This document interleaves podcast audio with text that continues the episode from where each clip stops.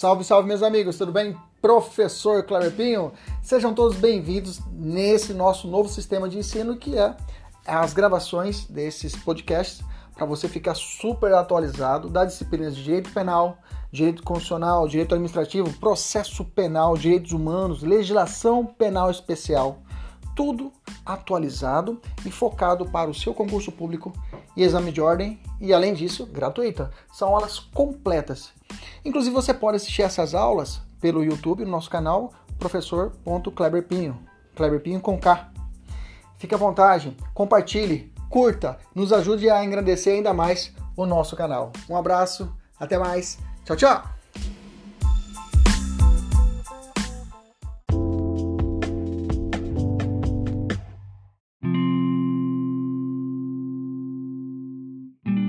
Salve, salve meus amigos, professor Kleber Pinho. Vamos trabalhar hoje direito constitucional. Nós hoje um ponto muito cobrado no concurso público exame de ordem, que é o artigo 5 da Constituição, né? Que trata dos chamados direitos no capítulo 1 do título 2 da Constituição, que trata dos direitos fundamentais, tá? Então nós vamos estudar o artigo 5 A Constituição, ele trata basicamente, cuidado, tá? O artigo 5 ele traz prestações negativas, né? A maioria dos incisos do artigo 5 Professor, são quantos incisos do artigo 5 São 78 incisos. Bacana? Professor, tem que conhecer todos os 78 incisos? Sim, tem que conhecer. Você tem que saber primeiro, tem que fazer primeiro uma leitura para que não seja estranha para você a letra da Constituição, tá? Esse é o básico, tá? Você tem que conhecer mesmo os 78 incisos. Tem que conhecer. Agora, a incidência de, de qual cai mais, qual, qual cai menos, a gente trabalha aqui nas nossas aulas. Bacana? Então tá, são quatro parágrafos também do artigo 5 e aí são contidos a, ma a maioria dos, dos, direitos fundamentais de primeira dimensão, que são essas prestações negativas do Estado. São obrigações de não fazer do Estado. Por exemplo, o Estado não pode entrar na sua casa sem a sua autorização. É um exemplo claro, o princípio da inviolabilidade do domicílio. É uma prestação negativa. Já os direitos de segunda dimensão, que a gente começa a estudar lá no artigo 6 da Constituição em diante, são prestações positivas. Ali o Estado ele tem que ofertar para você por exemplo, direito à saúde, direito a transporte, direito à moradia. Você não paga imposto? Então você tem direito à, prestação desses serviços sociais, que deve ser ofertado pelo Estado. Então ali é o contrário, são obrigações de fazer. E a última, última geração, que tem mais de três, chegam até seis gerações, ou seja, dimensões de direitos fundamentais, que se confunde com direitos humanos, eu tenho a terceira dimensão, que são direitos difusos e coletivos. O direito do consumidor, olha que interessante, o direito do consumidor que está dentro do artigo 5 da Constituição, o direito do consumidor que está dentro do artigo 5 da Constituição é um direito de terceira dimensão, que trata de direitos difusos e coletivos, mas ele está dentro do artigo 5 Então, se te perguntarem, todos os incisos do artigo 5 da Constituição tratam de direitos individuais? Tratam de direitos de primeira dimensão? A resposta é não pelo fato de que eu tenho, por exemplo, o direito à proteção ao consumidor, que está dentro do artigo 5 mas ele é um direito de terceira dimensão, como, por exemplo, o meio ambiente. Beleza? Feita essa digressão introdutória, digressão, que bonito, né? Descobri nome, ontem esse, esse nome, digressão. Dá para colocar o nome do seu cachorro, digressão, né, pessoal? Seu cachorro, digressão, digressão, vem. Bah, tá bom, volta para cá. Então, qual que é a nossa missão aqui? Nós vamos entrar no artigo 5 da Constituição. Professor, eu não sou aluno da mentoria tranquilo, pega a sua, a sua Constituição Federal e abre aí no artigo 5 da Constituição. Bacana? Deixa engatilhada. Nós vamos usar praticamente a Constituição Federal. O pessoal da mentoria já está no material, né? Tá lá embaixo no comentários, né? E aí, é, ou se você tiver com, tiver com a Constituição, maravilha, deixa ela aberta aí para você ir acompanhando, grifando as palavras-chave, não tem problema nenhum. Para que você possa entender, nós vamos utilizar a Constituição e posicionamento do STF e STJ. Bacana? A Constituição e posicionamento do STF e do STJ. Primeiro direito, primeiro direito é, é, é, quando eu tenho na Constituição, eu tenho direitos fundamentais. E aí, capítulo 1, dos direitos, é, dos direitos e deveres individuais e coletivos. Esse é o nome do capítulo 1, que está contido no artigo 5 Direitos, deveres, direitos e deveres individuais e coletivos. Está tudo ali contido no artigo 5 O primeiro que vem, o primeiro artigo, o artigo que, que começa toda a narrativa do, do artigo 5 é o caput, que a gente chama, é a cabeça, né? Caput em latim significa cabeça, né? Então a cabeça do artigo 5 nós temos que ler e tirar algumas observações. Vamos para o artigo 5 Pega aí o artigo 5 e vamos ler o seguinte, ó. Ele fala assim: todos são iguais perante a lei. Quando ele fala todos são iguais perante a lei, escreva em cima isonomia formal. Escreva aí. Escreva. Isonomia. Isonomia, vou traduzir, igualdade formal. Coloca aí, igualdade formal. Tá? Deixa separado aí. Beleza? Continuando. Sem distinção de qualquer natureza, garantindo-se aos brasileiros e aos estrangeiros residentes no país. Esse trechinho eu já falei em outras aulas, eu já falei em outras aulas, que esse termo brasileiro, quando ele fala brasileiro, ele está se referindo ao brasileiro nato e ao naturalizado. Tá? Quando ele fala brasileiro, está se referindo ao brasileiro nato e ao naturalizado. Dá uma olhada na nossa aula de nacionalidade. Nós temos aula de nacionalidade aqui no nosso YouTube. Nós temos é, aula de revisão com, com exercício de nacionalidade. Tudo aqui no nosso YouTube. Ok? Então, a nacionalidade que, fala, que trata o artigo 5 aqui, é essa, esse brasileiro é um brasileiro nato e naturalizado. Beleza? Interpreta, faça essa, essa interpretação. E continua. E aos estrangeiros residentes no país. O Supremo olhou esse estrangeiro residente no país, ele falou assim: bom, então é, a Constituição só vai proteger aquela pessoa que mora no Brasil e aquele estrangeiro que está em um translado, está vindo de um país para o outro e é pego com uma quantidade entorpecente. Esse sujeito pode ser torturado? Não, professor, não pode ser torturado. Mas olha lá o artigo 5 ele fala o seguinte: é que garantindo-se aos brasileiros e aos estrangeiros residentes no país a inviolabilidade e o direito à vida, por exemplo. Então quer dizer que se eu for ler literalmente o artigo 5 da Constituição, se brasileiro só teria direito à proteção do direito à vida, por exemplo, o estrangeiro que morasse aqui no Brasil. Então o Supremo falou assim: não, peraí, gente, vamos dar uma alargada, vamos dar uma interpretação mais ampla nesse, esse, nesse, nessa parte aí. Então, onde você lê estrangeiro residente, você vai ler também estrangeiro residente e não residente também Residente e não residente também. E além disso, vai. Deixa eu ver se está faltando alguma coisa aqui. Isso. Um brasileiro residente e não residente no país. Bacana. Além disso, você vai acrescentar também pessoa jurídica de direito público e privado. A pessoa jurídica de direito público e privado também goza de proteção, goza de proteção constitucional, goza das garantias fundamentais. Ou seja, a pessoa jurídica de direito público, ela tem o direito à ampla defesa e contraditório, que é um direito é, individual, entendemos isso? A pessoa jurídica de direito privado tem direito à proteção à honra. Uma pessoa jurídica pode sofrer dano moral? Uma pessoa jurídica pode, uma empresa pode sofrer dano moral. Uma pessoa jurídica pode ser vítima de um crime de calúnia? Pode. Então há uma proteção também constitucional às pessoas jurídicas de direito privado. Ok? Vejam, olha tanto que eu estou ampliando aqui o que o Supremo falou. E além disso, também ele disse entes despersonalizados entes despersonalizados também recebem a proteção constitucional, que são entes despersonalizados. Exemplo, a massa falida, tá? O condomínio, ok? Então, opa, é condomínio, isso, massa falida.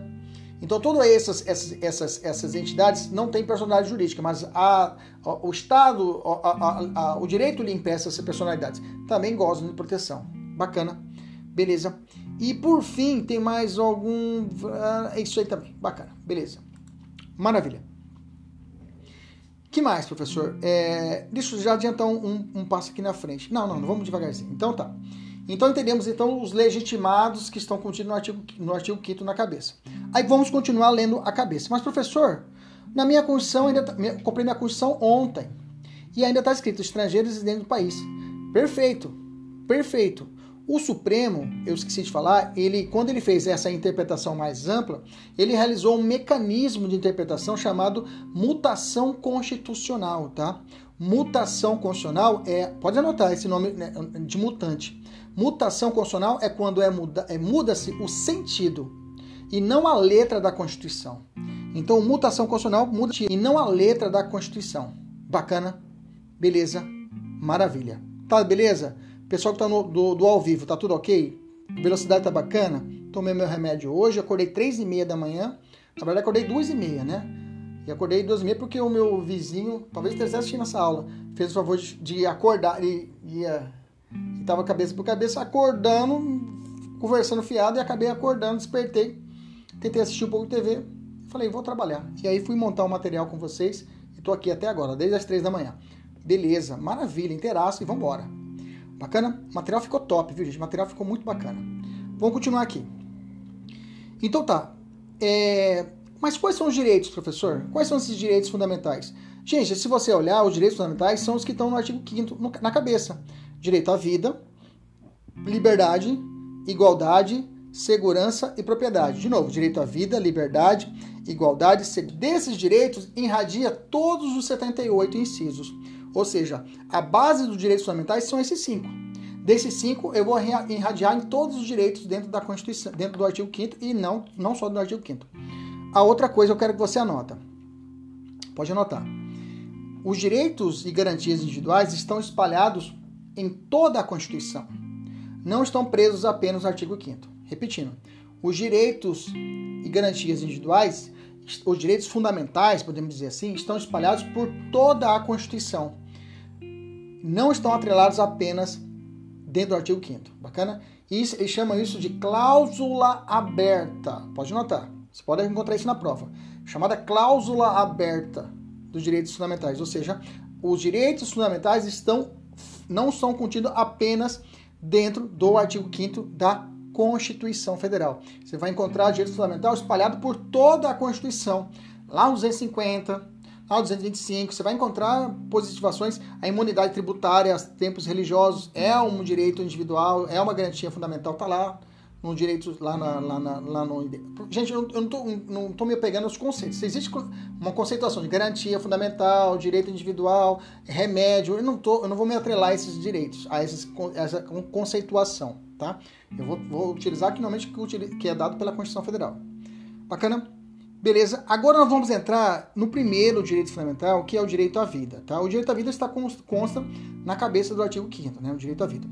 O direito à vida, primeiro, primeiro, primeiro apontamento, eu fiz um resuminho a respeito disso. Primeiro, ele não é superior aos outros direitos fundamentais, tá? O direito à vida, ele não prevalece diante dos direitos fundamentais. Sempre será realizada uma ponderação, ou seja, não existe um direito fundamental que prevalece sobre o outro direito fundamental.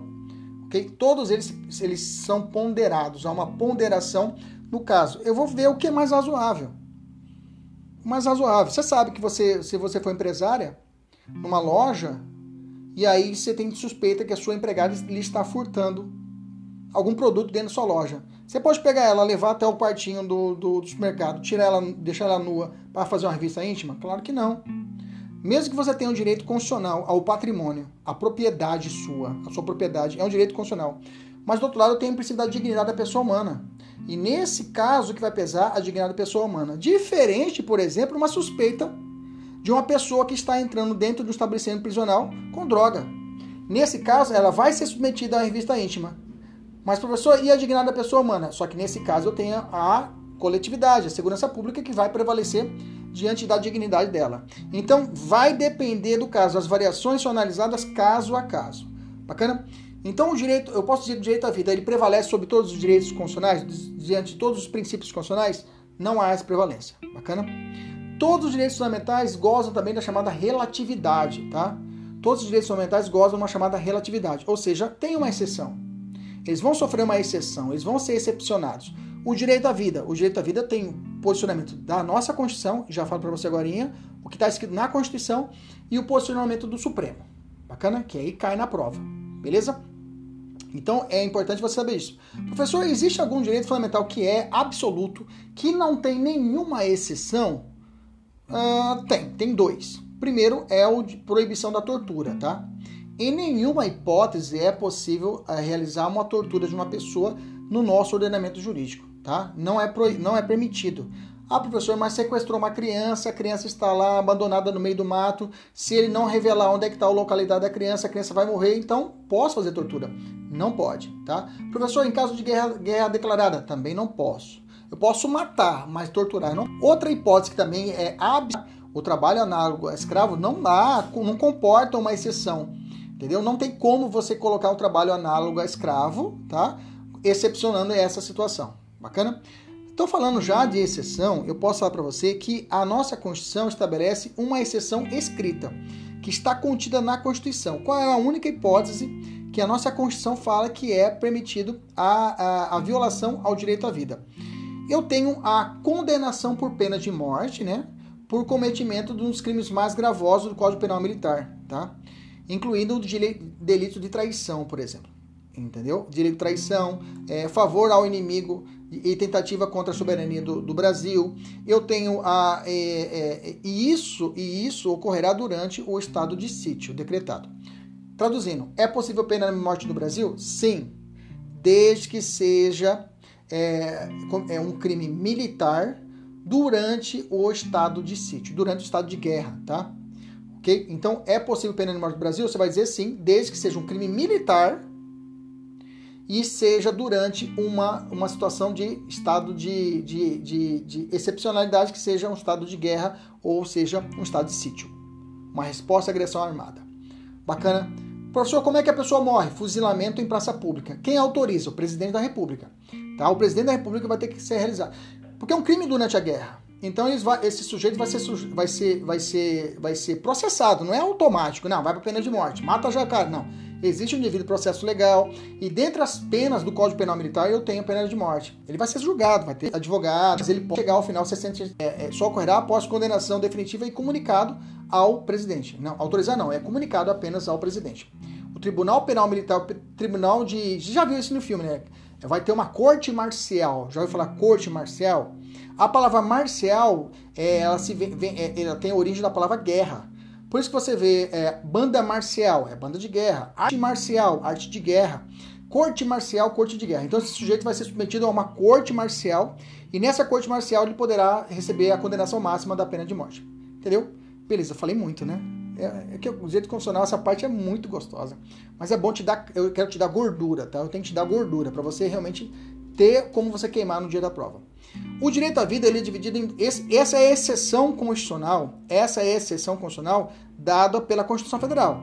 Quando o direito à vida poderá ser relativizado, poderá ser excepcionado, poderá ser mitigado. Quando ocorrer crime militar durante a, um estado de, de sítio, né? né? A pena de morte nesse caso. Nesse caso será possível a pena de morte. Bacana? Beleza? O STF ele trouxe algumas, algumas hipóteses. Ele falou assim: olha, isso aqui não viola direito à vida. Isso aqui não viola direito à vida.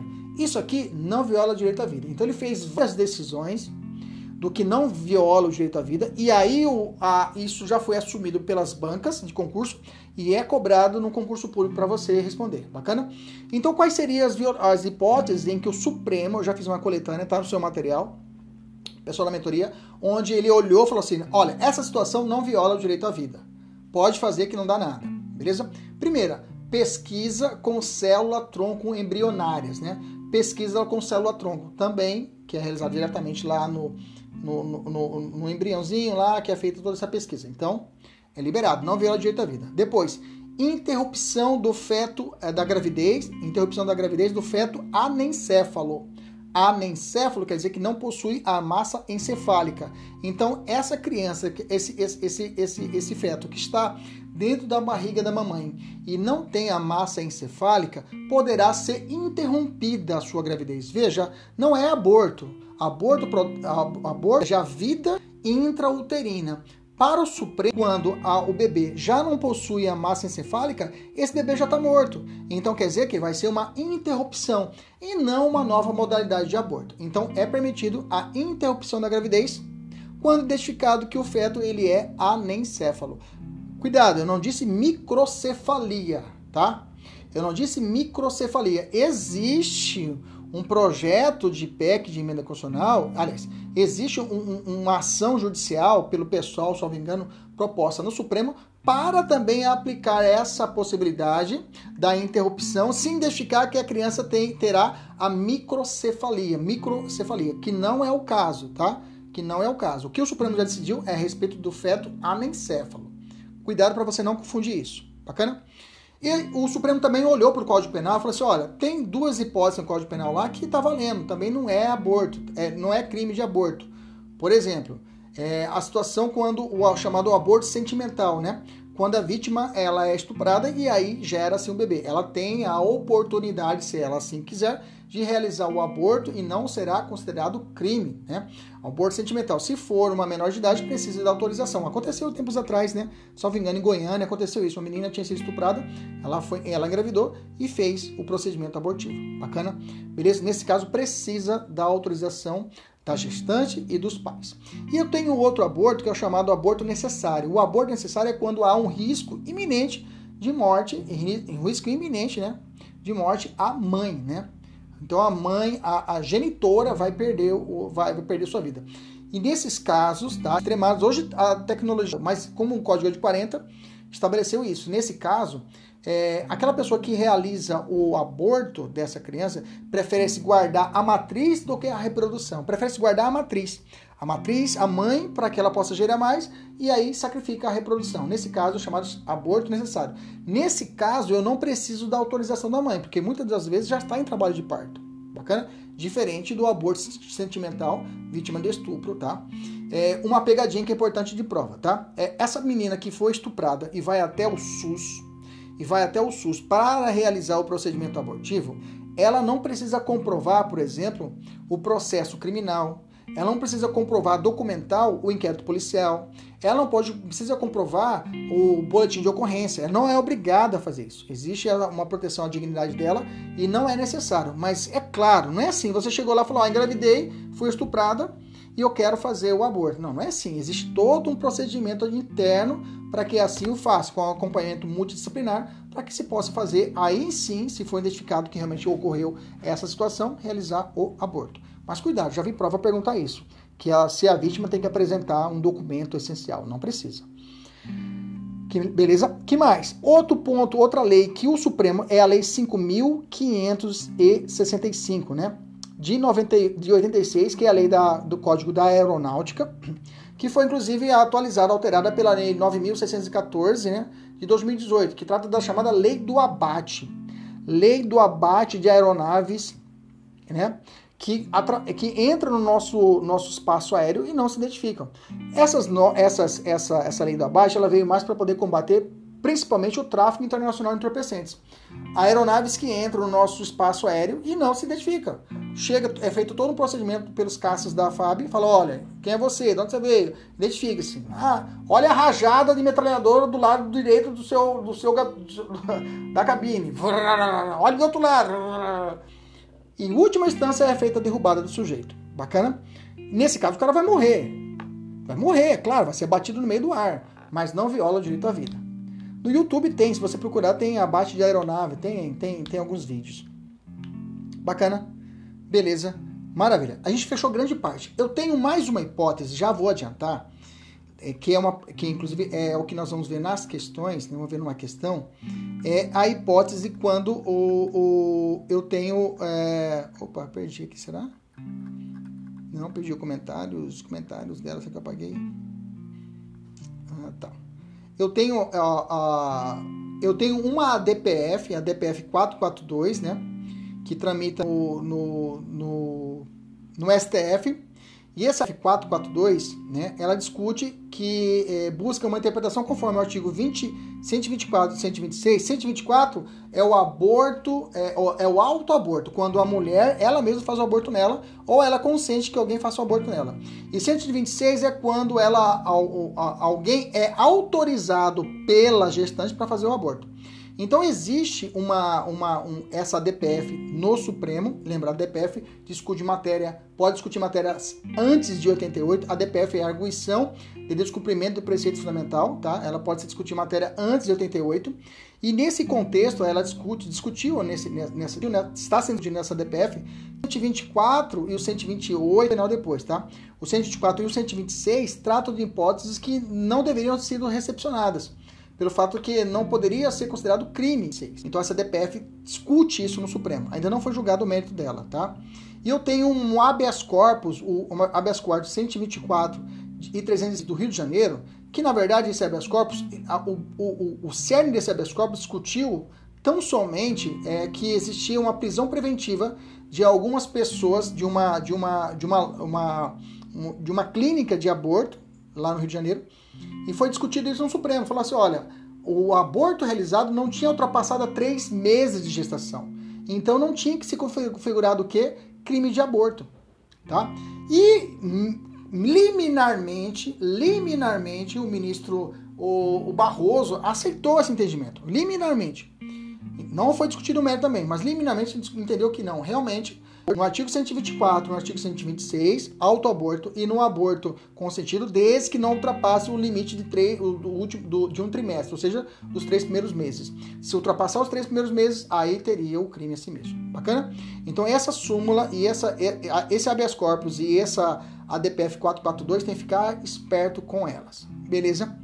Tranquilo? Eu acho que é isso daí. Tem algumas outras observações, eu vou deixar para vocês lerem depois. Mas vamos fazer questão. Nossa matéria hoje é fazer questão. Peguei uma questão que deve ser 2019, uma questão pesada, pesada, que vai mencionar isso que eu disse com vocês, mas a gente consegue solucionar. Vamos lá? Pega seu material aí. Vamos lá, vamos fazer essa questão agora, nós dois. Eu e você, você e eu. Vem assim a questão. Uma mulher, no primeiro mês de gestação de uma gravidez indesejada, procura orientação jurídica na Defensoria Pública a respeito da possibilidade de realização de aborto. Nesse contexto, assinar a alternativa correta. Vamos lá, assinar, analise as assertivas abaixo. Primeiro, você já tentou fazer em casa, né? Eu quero que você tente fazer essas questões, viu? Tenta fazer todas elas aí, vai tentando fazer aí, para que você possa ir só cruzar comigo aqui. Inciso 1. Não há, não há o que ser feito do ponto de vista jurídico, uma vez que a Constituição Federal de 88 garante a inviolabilidade do direito à vida e o aborto fora dos permissivos da Constituição do Código Penal é crime no Brasil. Nós já vimos que existem exceções no, no, no, no é, existem exceções à própria norma constitucional, né? E o Supremo já entendeu que é possível, né? Então tá errado a letra A. Esse item 1. Item 2. Aguardar o julgamento pelo STF da ADPF 442, que se for julgada procedente, irá considerar, considerar constitucional a realização do aborto permitindo a sua realização até o primeiro trimestre de gestação para todas as mulheres, caso ela é, mulheres, ponto. Caso ela insista em uma ação imediata, requerer a realização no, do aborto no ânimo do ADPF 442 junto ao Supremo. Então teria que, ela teria que ir lá no Supremo fazer o pedido, né? Pois a questão se encontra sob júdice. Não, tá? Não precisa dessa manobra. Ela pode entrar com habeas corpus preventivo. Ela pode falar assim: olha, eu vou fazer o aborto, procura uma clínica, procura a justiça ou a defensoria, entra com habeas corpus preventivo. Sabe o que é habeas corpus preventivo, né, gente? Habeas corpus preventivo é quando você entra com remédio constitucional do habeas corpus para que você, não, na iminência de ser preso, uma situação iminente de prisão, que você é compelido a uma prisão. E você possa realizar determinado ou não fazer. Então, ela pode, ela pode através da, da defensoria ou através de um advogado ou advogada, entrar com habeas corpus preventivo e apontar o posicionamento do Supremo quanto essa hipótese. Bacana? Beleza? Então, tá errado a letra inciso 2. Não precisa ir no judiciário, lá, no, lá em Brasília. Ela pode entrar no judiciário aqui comum mesmo e entrar com esse habeas corpus. Então, o item 2 também está errado. Bacana? Item 3. Item 3. Eu não sei o que eu fiz aqui, que eu copiei aqui para vocês. Não ficou... Eu não respondi essa daqui embaixo no rodapé, mas eu já tinha respondido. Então, vamos lá. Item 3 que foi que aconteceu aqui embaixo? Vamos lá. Item 3. É, explicar as hipóteses previstas no Código Penal e pela interpretação da STF, do STF, da ADPF 54, que é a ADPF do anencéfalo, nas quais o aborto não é punido e que está pendente de julgamento a ADPF 442, que julga da interpretação conforme a Constituição, aos artigos 124 e 126. Dá uma olhada nesses artigos se tiver dúvida ainda a fim de que se declare a sua não recepção parcial para excluir do seu âmbito a incidência de interrupção da gravidez indesejada e voluntária nas primeiras 12 semanas. Opa, esse aqui tá certo, tá? Nas primeiras 12 semanas, beleza? Esse aqui tá certo. Beleza? Que são os três primeiros meses. Então eu tenho duas, duas, duas situações conversando o mesmo, mesmo assunto. A ADPF 442 e esse habeas corpus que está no inciso 4. O inciso 3 está certo, tá? 12 semanas, gente, é 3 meses, né? 8, 9, isso, 3 meses, né? Bacana? Inciso 4. Esclarecer que há um precedente na decisão proferida no habeas corpus 124-306 do Rio de Janeiro, julgado pelo STF, em que não se manteve a prisão preventiva de réus que respondia criminalmente pela prática de aborto por se considerar fato não típico no, por violação é, da Constituição. Direitos fundamentais da mulher, a vida, a liberdade, a integridade física, psicológica, a igualdade de gênero, a autonomia, a saúde e o planejamento familiar. Deixa eu fazer uma, um, um, adendo. Realmente, na decisão, o, o Barroso, na decisão dele, nesse habeas corpus, ele falou A liberdade da mulher dela decidir a respeito do seu corpo, a liberdade dela decidir se ter um filho ou não, é, é, inerente aos desejos femininos. Então, nesse caso, tem que ser liberado ela essa oportunidade dela desejar ter um filho ou não, de ter a sua liberdade, de ter a sua, a sua a, a, a autonomia quanto ao seu planejamento familiar. Bacana? E continua, fechando parênteses, continua a, o inciso 4. E, e, da regra da proporcionalidade, ou que viabilizaria preventivo, que eu falei para vocês. Orientação a ser correta. Eu só falei que o inciso 3 e o inciso 4 estão certos. Alternativa correta, letra B. Bacana? Acertou essa questão aí, galera? Então joia se você acertou. Bacana? Beleza? Maravilha. Como é que tá o áudio aí? Tá tudo ok? Dá um feedback pra mim, galera. Vídeo. Tá tudo ok? Tudo ok? Tudo ok? Ah, tá. Entendi. Onde é que eu estou? Agora sim, já sei onde eu estou, onde eu estou. Agora já sei aonde eu estava. Peraí. Bacana. Chururu, chururu, chururu, chururu, chururu, chururu. Hoje, nesse, nessa matéria de hoje, não vai ter meta, né? Mas você vai ter é, questões para você praticar, se você quiser, né? Vou deixar para vocês, para vocês praticarem. Bacana. Vamos lá, então. Continuando, então. Vamos lá. Próxima questão, né? Sai do direito à vida, vamos falar agora a respeito da isonomia, tá, gente? Vamos falar da isonomia, tá? Primeiro, isonomia significa é, igualdade. Isonomia é igualdade. Né? Deixa eu te explicar. Quem não estuda, quem não estuda para concurso público, quem não estuda, quem não é estudante de direito, eu falo, você que é estudante de direito, está fazendo estudando para OAB, está estudando para defensoria pública, concurso público, CFO, você que não é do direito, mas é um estudante de direito, tá? Você está estudando para concurso, então você é um estudante de direito tem que entender que você tem que ir além do que é dito pela norma, do, do que é dito no senso comum. No caput, já li para você, todos são iguais perante a lei. Aí vem a pessoa, ah, mas não é assim, professor. Não é todo mundo que é igual, não sei o que, não sei o que. Aí você tem que parar e explicar. Que a gente tem que ser luz também, né? A gente tem que ser luz, né? Tem que trazer a sabedoria. E você, com uma docilidade que deve ser inerente a você, com certeza você vai dizer, olha, você está certa. Na nossa Constituição Federal, ela, a isonomia, que é a igualdade, ela tem duas espécies. Eu tenho a chamada isonomia formal e uma, uma isonomia material, também chamada de substancial. A pessoa vai parar, vai prestar atenção em você. Fala, cara, esse pessoal, que, que papo que é esse aí? Deixa eu te explicar. A isonomia formal, ela já vem de anos. Os, as constituições anteriores, e da Magna Carta, ela vem trazendo essa isonomia, essa igualdade, esse ideal, entendeu? Esse ideal que é, é que todos serão terão a mesma oportunidade, direitos e deveres, tá? Então ela tem essa essa isonomia ampla que é aplicada dentro da Constituição Federal também, não só no caput do artigo 5 e alguns outros incisos, tá?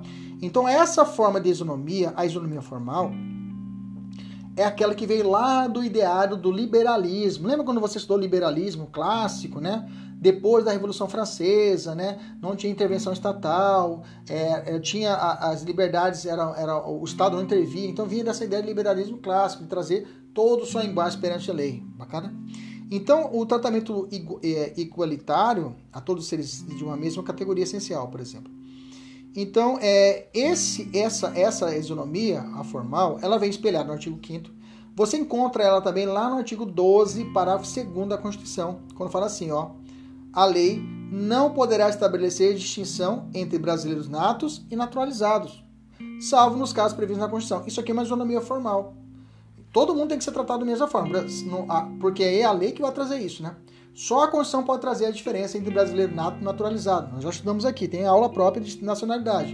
Extradição. Brasileiro nato nunca será extraditado. Extradição. Brasileiro nato nunca será extraditado. É uma exceção à regra. Mas fora isso, há uma isonomia formal entre brasileiro, brasileiro nato e naturalizado. Bacana? Então é isso, é, é, uma, é uma hipótese onde que é clássica. Mas a nossa Constituição ela não busca essa isonomia. Isso é muito importante para você marcar em questão objetiva. A Constituição persegue uma chamada isonomia substancial. Isonomia substancial ou material. Como assim, professor? Que nome difícil. Não, a isonomia é, é, é material ou substancial ela se traduz numa premissa, uma premissa, não sei se é grega ela ou romana, mas acho que é grega. Fala assim: a premissa é tratar os iguais de forma igual e os desiguais na medida da sua desigualdade. Vou repetir: tratar os iguais de forma igual e os desiguais na medida da sua desigualdade. Minha interpretação. Eu trato igual quem é igual. Se você não está preso, o tratamento seu vai ser diferente. Você está fora, então vamos tratar de forma igual. O que está na, na recluso, ele pode ser considerado um desigual nesse sentido de violência. Então, a ele vai ser tratado como tem que ser tratado os seus desiguais lá no estabelecimento criminal. Então, ele não vai ter o mesmo direito, por exemplo, de invalidade de, de, de correspondência. Ou seja, não dá para se aplicar a isonomia formal para uma pessoa que está reclusa de uma pessoa que está livre. Você que está livre, você, a sua correspondência, ninguém pode violar sua correspondência epistolar, que seja carta ou telefônica. Já o preso que está submetido a um sistema carcerário, estabelecido lá no sistema carcerário, ele pode ter revistado a sua correspondência. Pode, tranquilamente, pode ser revistada a sua correspondência. Então não dá para um advogado falar o seguinte, ó, tem que tratar os iguais, é, é, isonomia formal, todos são iguais perante a lei. Então, o cara que está livre e o cara que está preso tem que ser o mesmo tratamento. Não. Aí eu aplico a isonomia substancial. Tratar os iguais de forma igual, os desiguais na medida da sua desigualdade, cada um no seu quadrado. Cada um no seu quadrado. Bacana? Entendemos isso? Tranquilo? É óbvio, é óbvio. Quando se fala de dignidade da pessoa humana, quando eu falar de proteção dignidade da pessoa humana, aí é outra conversa. Por exemplo, a Defensoria aqui do Mato Grosso propôs uma ação falando o seguinte: olha, o cara que está preso lá, ele não precisa ser privilegiado na vacinação do Covid. Bacana? Não. Fa siga todo mesmo, todo mundo imitando a idade, 75 anos. O cara que está na cadeia, que tenha 70 a 75 anos, ele também teria direito a uma isonomia, digamos assim, formal, de receber também o seu direito à, à, à saúde. Aí é um fundamento válido, entendeu? Que dá para aplicar essa isonomia formal. Aí, aí não dá para aplicar substancial, mas dá para aplicar formal, pelo fato que realmente é verdade. Porque o cara que tem a mesma idade, ele tem que ter o mesmo direito também de receber uma proteção dignidade da pessoa humana. Não estou falando de violação de correspondência, que é um direito menor do que a própria vida, digamos assim, proteção à saúde, entendeu? Então você vai trabalhar isso, mas cuidado quanto ao Covid, tá? Nessa questão do Covid, pode ser suscitado em uma dissertativa futura, né? Esse posicionamento seu quanto a essa isonomia, como é que deve ser aplicado. Bacana, entendemos essa parte? Hoje a aula tá maravilhosa. Nossa, hoje, hoje eu vou tranquilo. Hoje vamos até três da tarde de boa. Vou até pedir um, uma coisa para comer. Vamos direto. Hoje tá muito gostosa. Vamos lá. Bacana? Que essa matéria é muito gostosa, né? Beleza, entendemos então a diferença de isonomia material e formal? Bacana, não vou forçar muito, tá? Você pode encontrar na prova, e você conhece, já ouviu falar, chamada de ações afirmativas. Já viu ações afirmativas? Ações afirmativas também levam o nome de discriminações positivas, tá? Discriminações positivas ou ações afirmativas. O que é isso? As ações afirmativas ou discriminações positivas, também chamadas discriminações inversas ou reversas, caracteriza quando o Estado tenta realizar essa, sub, essa, essa isonomia ó, material. O Estado tenta aquelas grupos chamados vulneráveis que viveram à margem da sociedade, eles possam ter a chance de competir através de lei. Uma lei causando diferença. Na, na, olha que interessante, na a, a isonomia material, eu posso ter uma lei que diferencie uma pessoa da outra? Sim. Na isonomia material, quando busca, eu posso ter uma lei, uma lei que vai dar privilégio para uma categoria e menos privilégio para outra? Claro, Maria da Penha. A lei Maria da Penha é isso. É uma forma de isonomia material. É uma lei que privilegia a proteção à mulher. Foi questionado ao Supremo. Falou, teve um jumento que chegou lá, ó, Supremo. Aí não está violando isonomia, isonomia, todos são iguais perante a lei. Aí o, cara, o, o Supremo tem que explicar, ô parceiro, ô meu amigo. Ô, cidadão, não é isso. Não estou falando aqui de isonomia formal. A nossa Constituição busca isonomia material. Índices, índices legais, estatais, estabelece que de violência doméstica, quem morre mais, parceiro? O homem? O homem que é violentado em casa ou a mulher de submissão ao homem? Então, nesse caso, é necessário uma norma que possa de pé de igualdade de competição. Aí entra as chamadas cotas raciais. Polêmicas. Polêmicas, polêmicas, professor, cota racial, eu sou contra. Não deve existir cota racial para concurso público, nem para faculdades, eu acho errado. Perfeito, maravilha, ótimo. Mas eu digo a vocês, para concurso público, elas são válidas, tá? Para concurso público e exame de ordem, você tem que entender que é válida as cotas.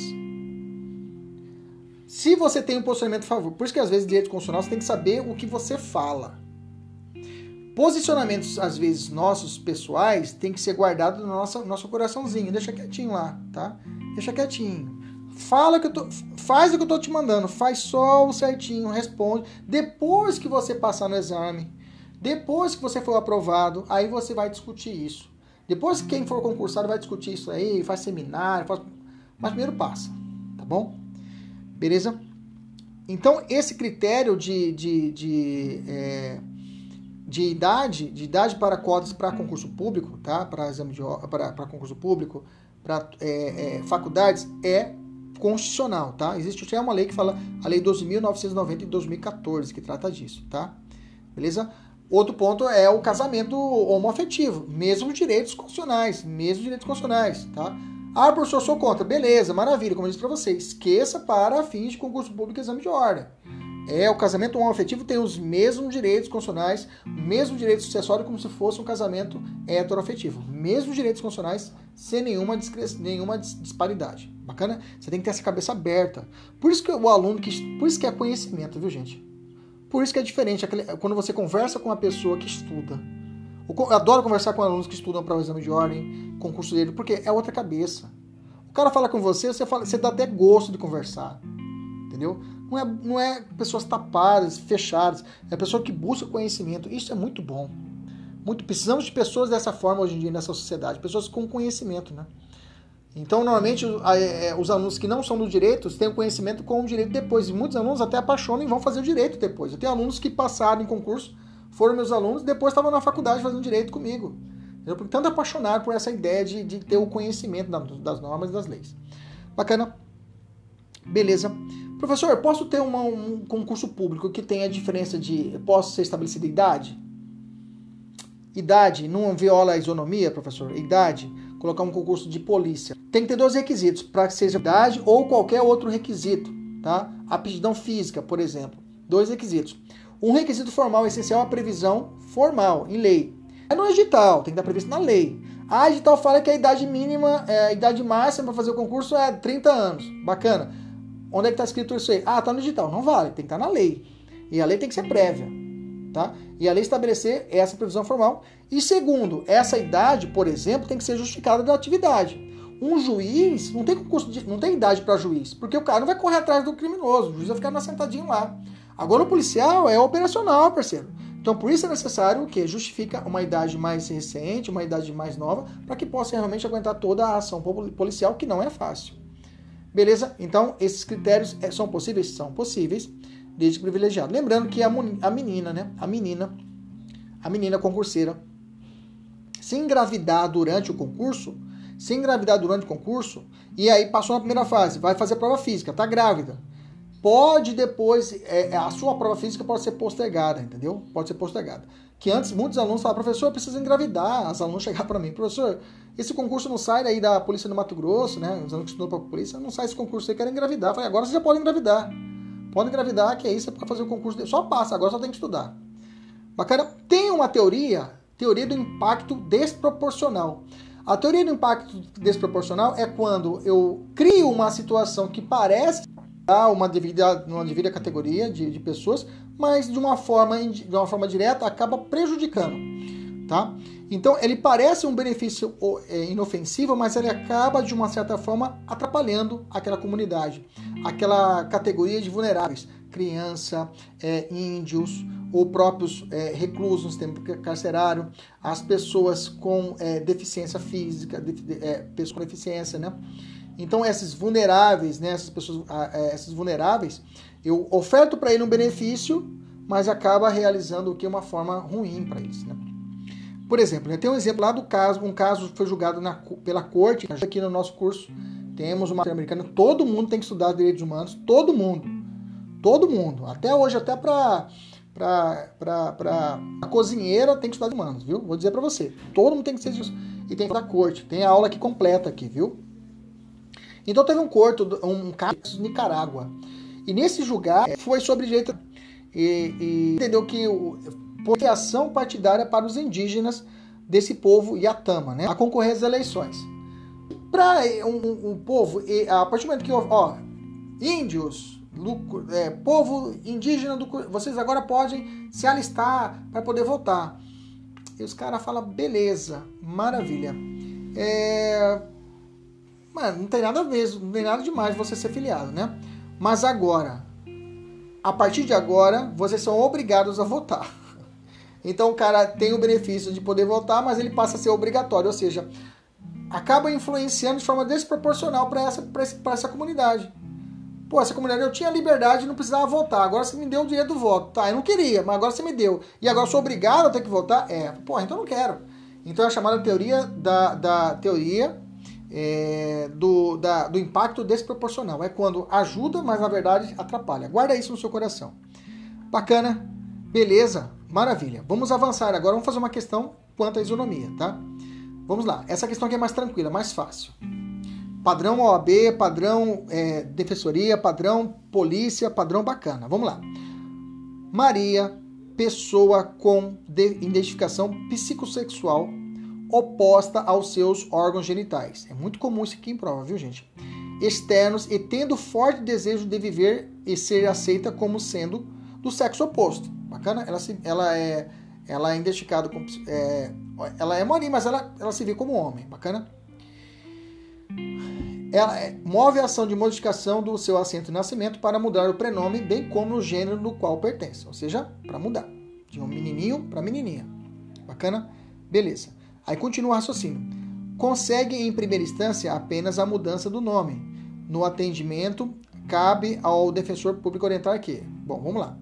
Cabe recurso. É, é, ah, ela conseguiu em primeira instância só a, apenas a mudança do nome e não a possibilidade de mudar no seu registro o seu gênero, né? Que era menino para passar menina. Então, nesse caso, professor, hoje, hoje em dia, meus amigos, está muito mais avançado do que essa prova de 2012, né? Eu vou até colocar para vocês aqui o julgado Peraí, deixa eu só ver aqui na frente. Vou dar um Ctrl L aqui. Peraí. Ah, não. Vai dar, vai dar um chute aqui. Ah, não. Tá, tá, tá, tá, tá, tá, tá, tá, tá. Eu fiz esse daqui de manhã, aí eu tenho medo de ter perdido algum ponto. Vamos lá. Ah, tá. A questão ela tá aqui em cima, mas a explicação tá embaixo. Bacana. Beleza. A explicação ela tá embaixo. Por que, professor? A questão está em cima, a questão, na verdade, essa questão aí era para estar tá aqui embaixo, né? Era para estar tá dentro da parte de proteção, intimidade, vida, honra e imagem. A nossa, o nosso Supremo tem o um entendimento, né? Agora, no, é, agora, na decisão de 2018, a recente, que é, antes de 2017, o STJ já tinha um posicionamento de que o direito dos transexuais à retificação, o direito dos transexuais à retificação do prenome e o sexo, gênero no registro civil não é condicionar a exigência da realização de cirurgia de transgenização. Ou seja, hoje o cara não precisa mais fazer uma cirurgia para trocar de sexo para que ele possa mudar o seu registro, entendeu? Mesmo sendo menino, menino com pintinho, ele pode falar, não, sou menina, não tem problema nenhum, tá? Hoje não precisa fazer essa, essa mudança de trans, mesmo que tenha um, o, pintinho, isso mesmo que tenha um pintinho lá, ele pode mudar para menina, tá? Ele chama Pedro e quer chamar é, é, é, é, Graça Massa Fera da terceira geração, maravilha, não tem problema nenhum ok? Então é necessário ele cortar o pênis para poder fazer a, a, mudança de nome, tá? E além disso, e agora em 2018, guarda essas informações que são importantes, tá? É, é, o STF ele ampliou mais ainda. Ele falou o seguinte, ó, é, a expressão transgênero, afirmando que os transgêneros que assim se desejarem, independente de cirurgia de transgenização ou da realização de tratamentos hormonais ou patologizantes, possuem direito à alteração do prenome e do gênero, sexo, diretamente no registro civil. Ou seja, A partir de 2018 você não precisa entrar com ação judicial, você pode ir direto no cartório e fazer essa mudança, tá? Inclusive tem uma, uma, uma, uma, uma regulamentação do CNJ para isso. Bacana, beleza? Agora a gente vai voltar para a questão. Vamos voltar para a questão. Vamos lá. Vamos voltar para a questão e a gente vai resolver ela. Vamos lá. Gente, é, eu disse para vocês, eu vou tranquilo hoje, viu? Tá tudo ok? Eu vou tranquilo. Vai anotando aí, a gente tá discutindo. Tá, hoje realmente estou dando uma aula completa, tá? Hoje estou dando uma aula, um curso mesmo de direito. Que eu, como eu falei para vocês, que eu quero fazer o quê? Bem que não que não dê aula completa, completa das outras, né? Mas é que eu quero te dar gordura, ficar, quero te dar robustez para você aguentar as porradas das, das, questões mais difíceis, né? Que eu trouxe questões aqui só questão difícil. Vamos lá. Então vou voltar para a questão. Nesse caso, a pessoa com identificação psicossocial aposta ao seu sexo. Nesse caso, ela entrou com uma ação. Em 2012 ela precisava entrar com ação. Hoje não precisa mais. Então, nesse caso, a letra A é a mais correta. Cabe recurso de decisão, uma vez que a procedência parcial viola a Constituição Federal no que diz respeito à proteção à dignidade humana, proibição, discriminação e o direito da imagem das pessoas. Então, eu tenho inciso a letra A a mais, mais, mais, mais factível, a questão é a alternativa mais certa, tá? A letra B falava assim: cabe recurso da decisão, mas muito provavelmente a decisão será mantida, já que a proibição da discriminação de sexo na Constituição diz respeito tão somente ao sexo biológico das pessoas. Tá? Errado, a Constituição não fala disso, não fala nada disso. É, bacana então a letra, a letra A mesmo dessa questão, vamos deixar ela guardadinha, letra A. Lembrando que a dignidade da pessoa humana está contida no artigo 1 da Constituição, no inciso 3, né? Artigo 1 da Constituição, inciso 3, traz os fundamentos da República Federativa do Brasil, tá? No artigo 1 traz os fundamentos da República Federativa do Brasil. Lá no artigo 3 traz os objetivos, tá? Quatro verbos: construir, garantir, erradicar e promover. Repetindo, no artigo 1 eu tenho os fundamentos da República Federativa do Brasil. O macete mais velho que eu conheço, Socidivaplu. Socidivaplu, soberania, cidadania, dignidade da pessoa humana, dignidade da pessoa humana, valores sociais do trabalho da livre iniciativa e o pluralismo político. Bacana? Objetivos são quatro verbos: construir, garantir, erradicar e promover. Então a dignidade ela é um fundamento. O que é um fundamento, meu amigo? Fundamento é alicerce, é a base da estrutura de uma nação. Então a dignidade da pessoa humana está, ela, ela é tida não está nem no artigo 5 ela está como base, como fundamento. A República do Brasil é fundada em cima da proteção à dignidade da pessoa humana. Bacana? Beleza? Agora sim, vamos entrar na proteção à intimidade, vida privada, à honra e à imagem das pessoas, tá? Está, vamos ler os artigos 5 da Constituição, inciso 4, 5 e 10. Pega o seu material aí. Pega a sua Constituição. Pegou? Inciso 4, 5 e 10. Vamos ler juntos grifa comigo. É livre a manifestação do pensamento. Bacana? Sendo vedado o anonimato. Grifa para mim, por favor. Sendo vedado o anonimato. Grifa aí. Bacana? Deixa eu abrir uma janela, tá? Então quer dizer que você pode ter a liberdade de manifestar seu pensamento, mas só que você tem que assinar. Por que, que eu tenho que assinar, professor? Por que, que eu tenho que falar quem é? Porque se você fazer se você exceder ou ofender alguém, o, inciso 5 vem como um complemento do inciso 4. Porque se você ofender alguém, você será sujeito à punição do inciso 5. Olha o inciso 5. É assegurado o direito de resposta, proporcional ao agravo. Ou seja, se você ofendeu alguém e assinou, a outra pessoa vai ter direito de resposta que deve ser proporcional ao agravo. Ou seja, não pode te ofender. E além do que você disse. Vírgula. Além da indenização por dano material, moral e imagem. Escreva na frente assim, ó. Escreva na frente desse material, moral e imagem. Já vi prova perguntando se é possível só indenização material e moral. Não, material, moral e imagem. Escreva assim no seu material: ma, mo, ima. Ma, mo, ima. Na frente do inciso 5. Escreva aí: ma, mo, ima. Ma, mo, ima. Material, moral e imagem, tá? Então é a Constituição é, ela é sensível quanto a isso e fala: olha, se você pisar na bola, você poderá sofrer uma indenização por dano moral, material e a imagem. Bacana? Beleza. O inciso 10 vem coroando essa parte da privacidade. São invioláveis a intimidade, a vida privada, a honra e a imagem das pessoas assegurado o direito à indenização pelo dano material ou dano material ou moral decorrente de sua violação. Beleza? Maravilha. Então, vamos fazer um resuminho rápido a respeito desses incisos, tá? Eu tenho que. É, eu já falei os três primeiros, né? Não precisa nem. Acho que está até repetido aqui. Não precisava estar tá aqui. Eu tenho pelo menos três súmulas do STJ que são importantes que vêm caindo em prova, tá? Já são antiguinhas, mas caem em prova. A súmula 387, que fala que é possível acumulação de dano estético, ou seja, não é a mesma coisa o moral do dano estético. Dano estético, né? As meninas, é, as lindas meninas da nossa mentoria, né? As lindas meninas da nossa mentoria. Antes, o dano estético era isso. Só se uma menina que usasse da sua beleza para poder fazer live, para poder ser uma, é, uma, uma personal styler, sei lá. Se ela fosse, digamos assim, é, tivesse o namorado falasse cortasse o rosto dela, somente ela teria direito aos danos se ela utilizasse da beleza. Esse era o início do dano estético. Hoje não. Os pedreiros, os gurizados, essa cara, esses meninos, os meninos da mentoria, tem cara de pedreira e tudo arregaçado, fica tranquilo. Se alguém, se alguém arranhar a sua cara, você pode pedir também dano estético, tá? Se, se machucar o dedão, fica aquele dedão inchado, né? Alguém foi bater no seu dedão, ficou inchado. Pode pedir dano estético se dedão seu feio. Bacana, beleza. Maravilha, maravilha. Deixa eu só salvar aqui o, o primeiro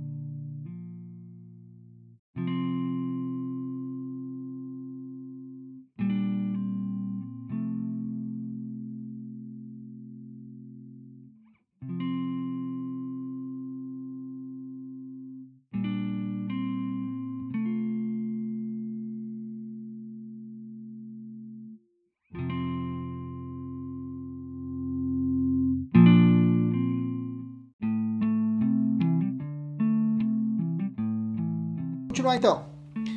Então, hoje é possível entrar com pedido de cumulação de dano estético e dano moral. Bacana? Súmula 227. A pessoa jurídica pode sofrer dano moral. Exatamente, a pessoa jurídica pode sofrer dano moral. Bacana? Súmula 403 do STJ. Independente de prova do prejuízo da vítima, a indenização pela publicação não autorizada de imagem de pessoa com fins econômicos ou comerciais, né? Então, independente do prejuízo, se alguém utilizar minha imagem, minha imagem de professor, e começa a fazer uma, uma propaganda, né, fazer uma publicidade em cima da minha imagem sem minha autorização, eu posso estar violando o meu direito. Eu posso requerer, inclusive, uma indenização por isso. Bacana? Um ponto final é que o STJ agora decidiu em 2019, né, o STJ decidiu, o STJ Superior Tribunal de Justiça, que é possível o magistrado que condene, é, é possível que o magistrado condene o autor da ofensa a divulgar a sentença condenatória nos mesmos veículos de comunicação em que foi cometida a ofensa à honra, desde que fundamentado nos dispositivos legais diversos da lei de imprensa. O que está falando, né? É que se o cara violar a honra de alguém, o juiz fala na decisão, fala assim, olha, você ofendeu ele pelo Twitter, né? Então lá no Twitter você vai publicar uma, uma retratação, vai publicar lá o seu pedido de desculpas. Vai ter que fazer isso, tá? O nome social que eu falei para vocês está contido aqui embaixo, né? Eu já falei a respeito disso, né? Que existe lei especificamente para isso. Vamos fazer a questão. FGV 2016. Você, na condição de advogado, foi procurado. Professor, eu não sou advogado, não tem problema. Incorpora a questão e responde, tá? Incorpora a questão e responde.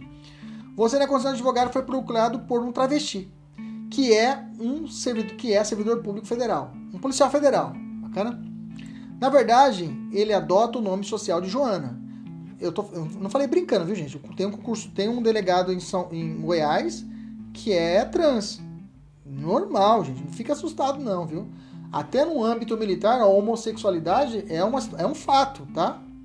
Não fica com essa cabecinha quadradinha, não, tá? Ficar nesse, nesse mundinho pequenininho. Ah, professor, o mundo vai, vai acabar logo. Jesus, volta logo, mata tu. Calma.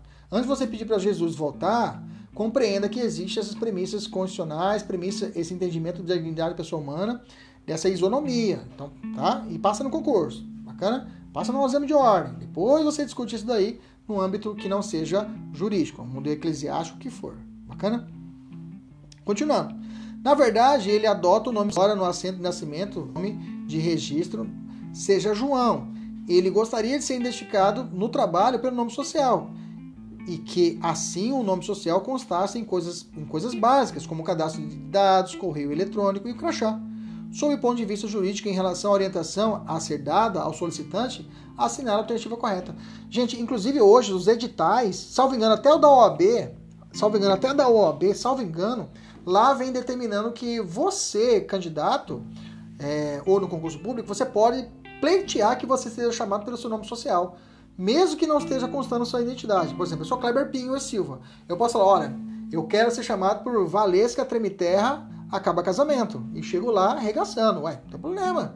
Se eu chegar e falar assim, meu nome é Valesca Tremiterra, eu quero ser chamado por Valesca Tremiterra Acaba Casamento, eu vou ser chamado de Valesca. Valesca, opa! Valesca, é nós. É voz grossa, não tem problema nenhum. Beleza? Não há nenhum problema. Então o nome social, ele é um direito constitucional hoje é, de, inerente a todos. Bacana? A resposta que não podemos fazer para esse sujeito. Lembra? Até prever o pronome do. a promoção do bem, sem qualquer forma de discriminação. Mas não existe nenhuma norma específica que ampare a pretensão do solicitante. Né? Existe a lei, né? Num quadrinho aqui em cinza, você pode olhar lá, tem um decreto-lei, a 8.227 de 2016, tá? Que é um decreto que vai regulamentar essa possibilidade tá? Então já existe essa, essa regulamentação, então tá errada a questão. O item A. Item B. Não apenas a Constituição, não apenas a Constituição está orientada para a ideia de promoção do bem sem discriminação, como a demanda pleiteada pelo solicitante encontra amparo em norma intraconstitucional que eu falei para vocês. É essa. Professor, ainda ficou difícil a letra B. Vai para C. Olha lá. O solicitante possui esse direito, pois assim está previsto na Convenção das Nações Unidas para os Direitos da LGBT. Não, não, não está lá. Na verdade, a Convenção para a Proteção dos Direitos Homossexuais fica na, na Convenção de Jakarta, da Indonésia, da Jakarta, e não na Convenção das Nações Unidas pelos Direitos da LGBT, tá? Então tá na, lá na Jakarta, tá? Eu não coloquei isso no comentário. Letra, próxima questão, letra D. Ainda que, ainda que compreenda a demanda do solicitante, ele não possui o direito de ser identificado pelo nome social no trabalho, uma vez que é um homem. Eu estava vendo a questão e tem gente que marcava essa letra D, tem aluno que marca a letra D. Aí você fala assim, pô, esse cara veio de onde, esse aluno, né? Você vê que é um cara realmente totalmente que não vai passar no exame de ordem, não vai passar em concurso público. Uma pessoa que tem a cabeça assim. Entendeu? Graças a Deus que tem esses aqui, né? Para os alunos que fazem concurso público, né? E você que faz exame de ordem, porque esse cara aqui não vai competir com você no mercado, né? Então, nesse caso, realmente, não existe esse posicionamento. Tem que ter essa cabeça aberta para isso. A dignidade da pessoa humana realmente é inerente a todo ser humano. Todo ser humano merece proteção à dignidade da pessoa humana. Bacana? Desde o pior é, é, é, cidadão, até o pior criminoso, até a pessoa mais plena, mais pura, digamos assim. Bacana? Beleza. Então, nessa questão, letra B. Próxima. Em rede social da internet, tá todo mundo comigo? Vocês deviam ter feito essa questão. Essa matéria de hoje não vai ter simulado de meta, né? Que hoje é sábado, não vai ter simulado de meta. Mas você vai fazer o quê? Tem questões lá no final para você ficar se divertindo em casa. Bacana? Em rede social da internet, uma pessoa publicou mensagem acusando outra de ter praticado atos de corrupção. A acusada sentiu-se moralmente ofendida e obteve êxito em comprovar judicialmente que a imputação da prática de crime era falsa. Bacana tendo sido divulgada por motivo de vingança pessoal. Opa, beleza. E, com, e, em casos como este, ficando comprovados os danos sofridos e a responsabilidade do autor da ofensa, a Constituição Federal garante ao ofendido o direito de resposta, letra A, de resposta proporcional ao agravo, né? Sem prejuízo de indenização por danos morais e materiais. Aí ficou morta essa questão, porque faltou a imagem, né? Se você ler o inciso 5 inciso, é, artigo 5 inciso, opa, pera lá, né? E aqui foi dano a danos ele foi ficando, ele falou dando a honra, né? Ao praticar acusado moralmente efetivo, exigido e comprovando judicial produção era falsa, tendo por isso a vingança pessoal. Em favor disso, se comprovados os danos sofridos, a responsabilidade do autor, a ofensa e a acusação garante o ofendido o direito de resposta proporcional ao agravo, né? além, é, além da indenização por danos morais ou material ou imagem, além também, sem prejuízo da indenização de, por danos morais e materiais. Aqui eu percebi que o examinador ele juntou o inciso 5 com o inciso 10, né? Na mesma, no mesmo inciso, tá? Então ele fez uma saladinha. Ele poderia deixar só o inciso 5, aí falava dando moral, material e imagem. Mas não. Ele fez um casamento. Ele colocou mais um inciso aqui junto. Bacana? Na letra A, que é a alternativa correta. Porque se você ler as outras alternativas, são absurdas. Letra B, ajuizar ação popular. Ação popular não tem nada a ver. Ação popular é proposta por cidadão em situação de, de dano ao erário público. Não tem nada a ver. Você já cortava. Impetar mandado de segurança. Gente, mandado de segurança, mandado de junção. Até ajudei aqui. Mandado de segurança ele é até mais. É, é a próxima, né? Mandado de junção não tem nada a ver. Mandado de junção é uma espécie de remédio constitucional, que nós teremos uma aula só de remédio constitucional, quando falta uma norma de eficácia limitada. Já falamos aqui de eficácia limitada, tem aula aqui gravada. Né? Lá na, tem aula também de controle de constitucionalidade, lá quando eu falo de ADO, eu falo também de mandado de junção. Dá uma olhada também no nosso material aqui, salvo. Então, mandado de junção não tem nada a ver. Quando é, falta uma norma de eficácia que foi positivada na Constituição, está escrito na Constituição, mas o legislador nosso até hoje não fez a lei. Então, para perder, para que eu possa exercer um direito à nacionalidade, aos direitos fundamentais, eu vou pleiteio isso junto ao judiciário. Nada a ver letra C. Letra D, mandado de segurança pior ainda. Onde você está vendo direito líquido certo aqui? Onde é está vendo aqui na, na, questão a ideia de que é, é, é, uma autoridade pública que fez isso? Não tem nada aqui, está errada a questão. A letra D. Letra E, ajuizar pelo Tribunal de Justiça ação, de, ação direta de inconstitucionalidade. Pronto, já parou, né, gente? Então salvava mesmo, mesmo se você confundisse ali a letra A, que ele fez esse casamento. Oh, só faltou a imagem, mas é a que salva. É a que está mais, digamos, menos pior.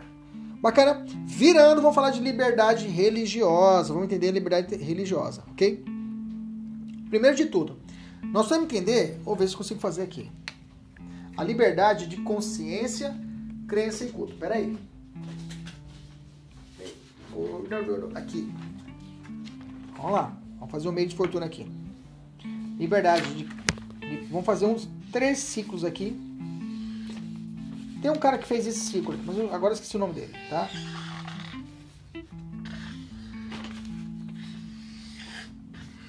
Essa caneta ficou estampada, ela secou. Vamos ver se tem outra aqui fácil. Beleza, aqui. Então vamos imaginar esse alvo aqui. Vamos imaginar aqui esse alvo ok? Vamos imaginar esse alvo aqui.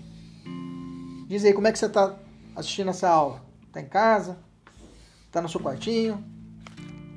Como é que tá? Arrumou já um quartinho para poder estudar? Tem que ter um, quartinho, um cantinho seu, viu? viu?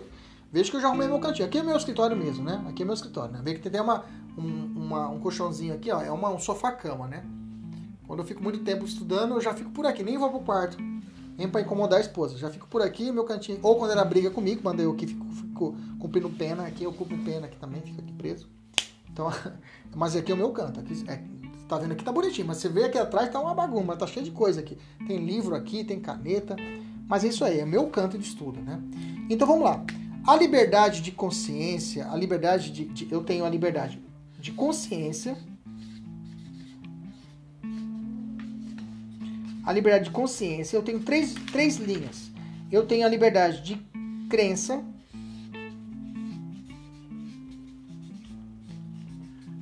e por fim eu tenho a liberdade de culto, tá? Aqui, vamos lá. Passei ao contrário, mas tá beleza, ó. Se eu vou fazer uns três círculos, eu tenho um círculo bem maior, que é a chamada liberdade de consciência. Essa liberdade de consciência é a possibilidade de você e eu temos a plena possibilidade de propagar, de irradiar, de entender, de acreditar em uma consciência astrômica, uma astrômica é ótimo, né? Uma consciência filosófica, uma consciência sociológica, você crê em Marx, crê na política, crê na esquerda, crê na direita, isso é consciência. A proteção de consciência de você seguir uma ideologia, de você seguir uma religião, isso é consciência. Consciência é mais ampla. Dentro da consciência, eu tenho a proteção, a chamada crença. A crença, meus amigos, ela é, veja, ela é menos ampla.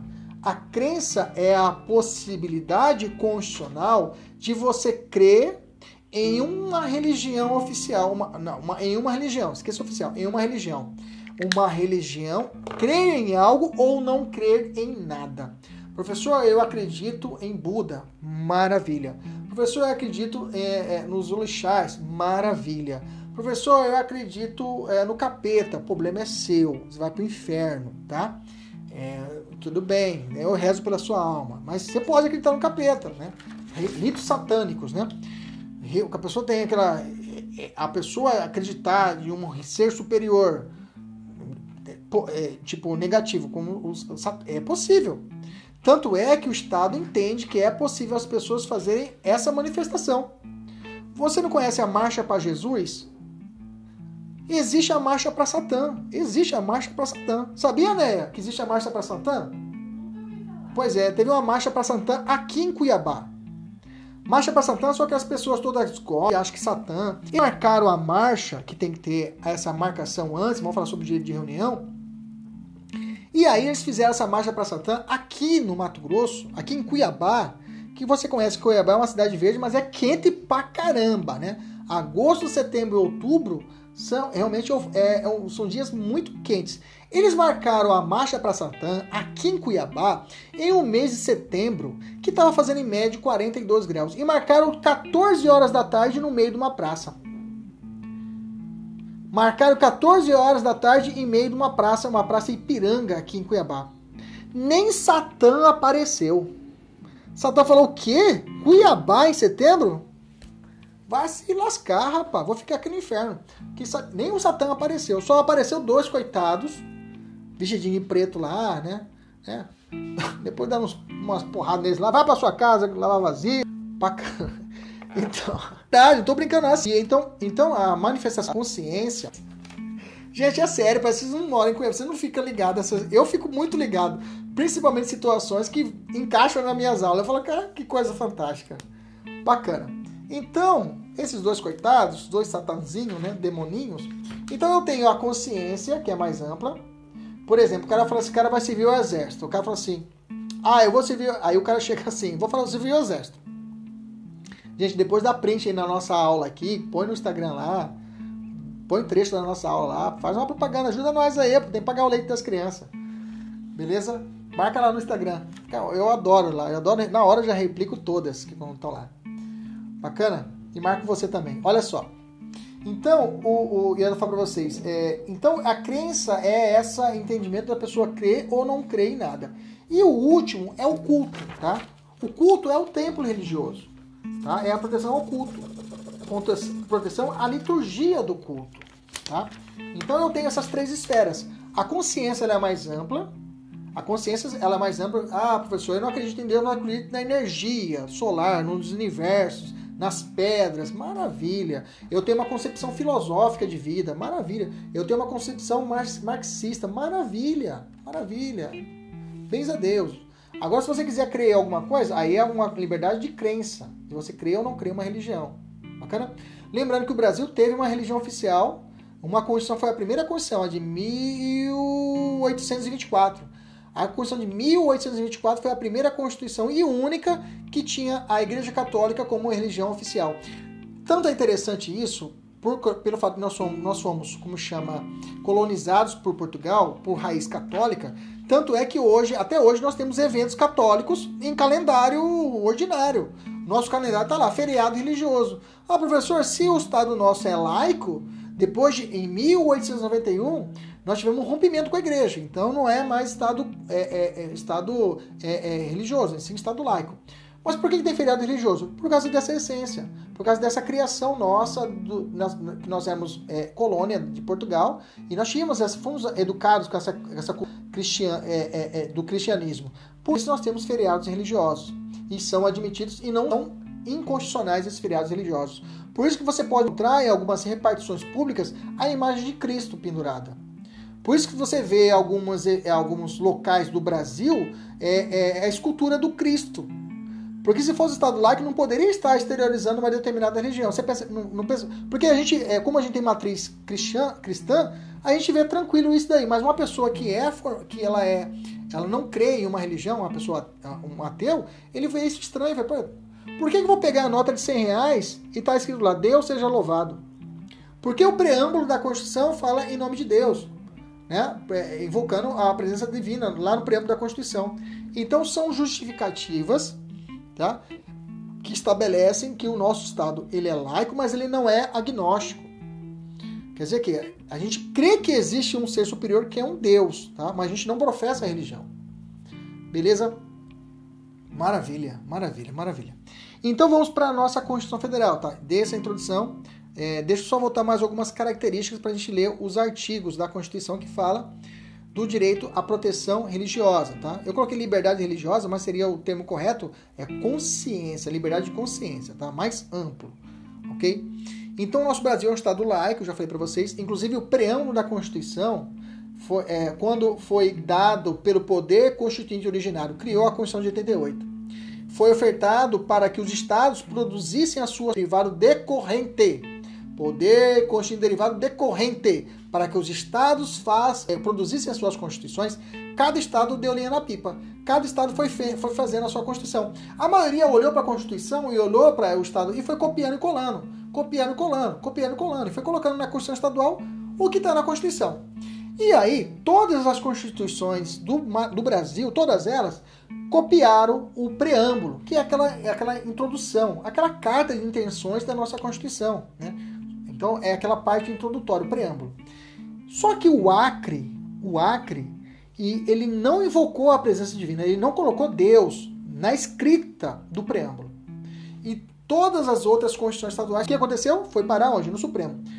E o Supremo, o preâmbulo da Constituição, ele não serve de norte para controle de constitucionalidade. Ou seja, o preâmbulo da Constituição, ele não serve como norma constitucional.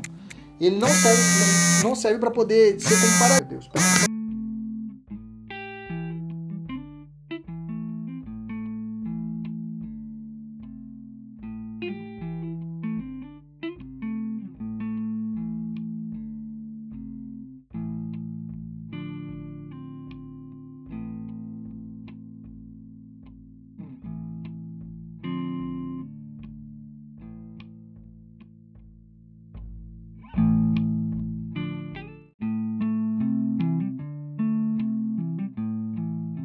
Nossa aluna de São Paulo, é da capital, né, Solim? Vamos lá, vamos vir forte. Então, continuando aqui. Então, o Estado brasileiro é laico, como eu disse para vocês. Eu tenho uma liberdade de crença, né? De, você ter uma determinada religião, já falei, feriados religiosos, já falei. É, o ensino, eu tô brincando. O ensino religioso, ele no, ah, isso aqui é importante, tá? O ensino religioso no Brasil, no ensino religioso aqui no Brasil, ele é facultativo, tá? Tá, beleza, que ótimo. O ensino religioso no Brasil ele é facultativo, né? Então não é obrigado você se inscrever dentro do ensino religioso no Brasil e é uma disciplina, é, mas constitui disciplina nos horários normais da escola, tá? Então na grade tem que estar normalmente um ensino religioso, tá? Eu lembro que as minhas melhores notas eram ensino religioso, né? era educação artística e religioso. Não sei se vocês era diferente, tá? Isso está no artigo 210, parágrafo 1 da Constituição. Tá no nosso resuminho. Então quem está tá assistindo a aula, pega aí o 210, parágrafo 1 grifa ele, que ele também fala de ensino religioso. Outro ponto que também você vai grifar, quem está assistindo a aula, com a Constituição na mão, com a Constituição na mão, grifa o artigo 150, inciso 6, letra B. Repito, artigo 150, inciso 6, letra B da Constituição, que vai falar a respeito da imunidade tributária para os templos religiosos, tá? Templos religiosos não pagam IPTU, não pagam IPVA, tem, é isso mesmo, desde que seja devidamente escrito, tudo certinho, não pague IPTU, não pague IPVA, tá? O carro do pastor, o carro do padre, o carro do, do, do, do, do, do do, daquele, daquela pessoa que comanda aquela seita religiosa, ele não paga IPVA se tiver tudo certinho. Bacana? Porque é imune de imposto. Até o cemitério colado à igreja também não paga imposto, tá? Isso, perfeito. Bacana, obrigado, Bruno. Já colocou ali. que mais, professor? Eu tenho o artigo 19.1 da Constituição que você anota aí. O artigo 19.1 também fala que é proibido, né? É vedado aos estados, à União, o Distrito Federal e os municípios, né? Estabelecer culto religioso. Não posso ter um. um, um, um o Estado não pode estar. Tá, é, pode estabelecer uma religião oficial, tá? Isso vai contra a laicidade do Brasil. Mas é claro, é possível é, uma colaboração de interesse público. Tanto é que quando você vê uma marcha para Jesus, você vê o patrocínio de determinado município, estado, sem nenhum problema. Tá? Outro ponto importante sobre religião também. Religião cai muito em prova, tá? Vai anotando aí. Artigo 143, parágrafo 1 tá? Ah, artigo 143, parágrafo 1 da Constituição. Fala assim: as Forças Armadas competem, na forma da lei, atribuir serviços alternativos aos que, em tempos de paz, após alistados, alegarem imperativo de consciência. Agora eu vou falar sobre isso, tá? Atendendo-se como tal decorrente da crença religiosa e de convicção filosófica ou política para eximirem de atividades de caráter essencialmente militar. Artigo 143, parágrafo 1. É a chamada escusa de consciência. Agora eu falo sobre escusa de consciência, eu tenho que falar dela separado para você entender. Casamento religioso tem o mesmo efeito do casamento civil, tá? O casamento religioso tem efeito do casamento civil. Artigo 226, parágrafo 2 da Constituição. Eu fiz uma um limpa. Bacana? Esses são os artigos que estão vinculados com, com que são importantes, que eu, que eu achei importantes para o estudo do, da parte de ensino religioso. Agora eu vou falar de, de posicionamento do STF, tá? Posicionamento do STF. O STF tem um posicionamento que é o chamado proselitismo religioso. O que é o proselitismo religioso? O proselitismo religioso é uma, em linguagem simples, é falar, olha, a minha religião é a melhor que a sua, desculpa, tá? Porque a minha religião a gente faz jejum, a minha religião tem um dogma, a minha religião tem cano, minha religião tem isso, é a mais antiga. Eu posso, através de três situações, exteriorizar o proselitismo que não é considerado uma ação indevida ou inconstitucional. Quando que o Supremo falou que eu posso exercer o proselitismo? Uma, em obras. Né? Teve até uma, um, uma ação que o, o, o padre é, o padre Monsenhor Jonas Abib da canção da canção nova, comunidade Canção Nova, ele fez uma obra, uma obra legislativa, e nessa obra ele disse em várias palavras, né, em várias letras, dizendo que a religião católica era melhor do que as outras. Isso chegou até o Supremo. Isso chegou até o Supremo. E aí? Ele está falando mal das outras religiões. E o Supremo falou assim: olha, desde que não existe a ofensa à dignidade da pessoa, desde que não existe o quê? Uma situação de, de ameaça, de violência, pode ser realizado o proselitismo através de obras é, religiosas. Então, cada religião pode fazer suas, apontar as suas qualidades e apontar os defeitos das outras, não tem problema nenhum. Crítica é pode ser realizada tanto para aquele que faz e para aquele que sofre. Então, tem problema nenhum. Ah, o Supremo falou assim: quanto a isso, não é inconstitucional. Primeiro, então, em obras, é possível. Segundo, programas de emissoras de radiodifusão comunitária. Essas rádios comunitárias exclusivas que têm religião, é, é, determinada religião, né? Só você procurar na sua estação. Né? Aqui, em, aqui em Cuiabá tem várias, né? Você vai procurando, tem lá, é, é, é você entra lá, tem lá é, El Shaddai, é, El Shaddai, FM, aí clica lá, tem outra lá, Canção Nova, FM, tem várias estações de rádio. Então, não é considerado inconstitucional. Pode também, não fere, a não é inconstitucional, é o proselitismo, mas está valendo. E o último, a possibilidade de ter aulas de ensino religioso específico, né? Escolas que ofereçam aula de uma religião específica. Isso já existe. Você tem a igreja, tem, tem algumas, algumas escolas que têm uma religião específica. Tem, aqui tinha aqui na capital o Grande Templo, ainda tem um Grande Templo, né? Que é o Cantar Salomão, que é um grande, é uma das maiores da América Latina, se não me engano, o, o, o, o pessoal da Assembleia de Deus. Eu tenho as faculdades católicas, a PUC, que é católica, né? Eu tenho também outras faculdades aqui no Mato Grosso. Então é possível, não fere, a, não é inconstitucional, pode existir. Então, para fechar, proselitismos pode em obra, estação de rádio e TV e faculdades, ensino, educação. Fechou? Bacana? É claro, né, gente? Citação ao ódio, é claro que é considerado crime, né? Não pode tá? Bom, eu tenho aqui, eu já falei o 19, só volto de novo para o artigo 5 deixa eu só voltar para o artigo 5 eu vou ler os incisos do artigo 5 importantes e aí a gente vai fazer exercício. Inciso 6. É inviolável, é inviolável a liberdade de consciência e de crença, sendo assegurado o livre exercício dos cultos religiosos e garantida na forma da lei a proteção aos locais de culto e suas liturgias. Quando ele fala na forma da lei, é de eficácia plena, contida e limitada.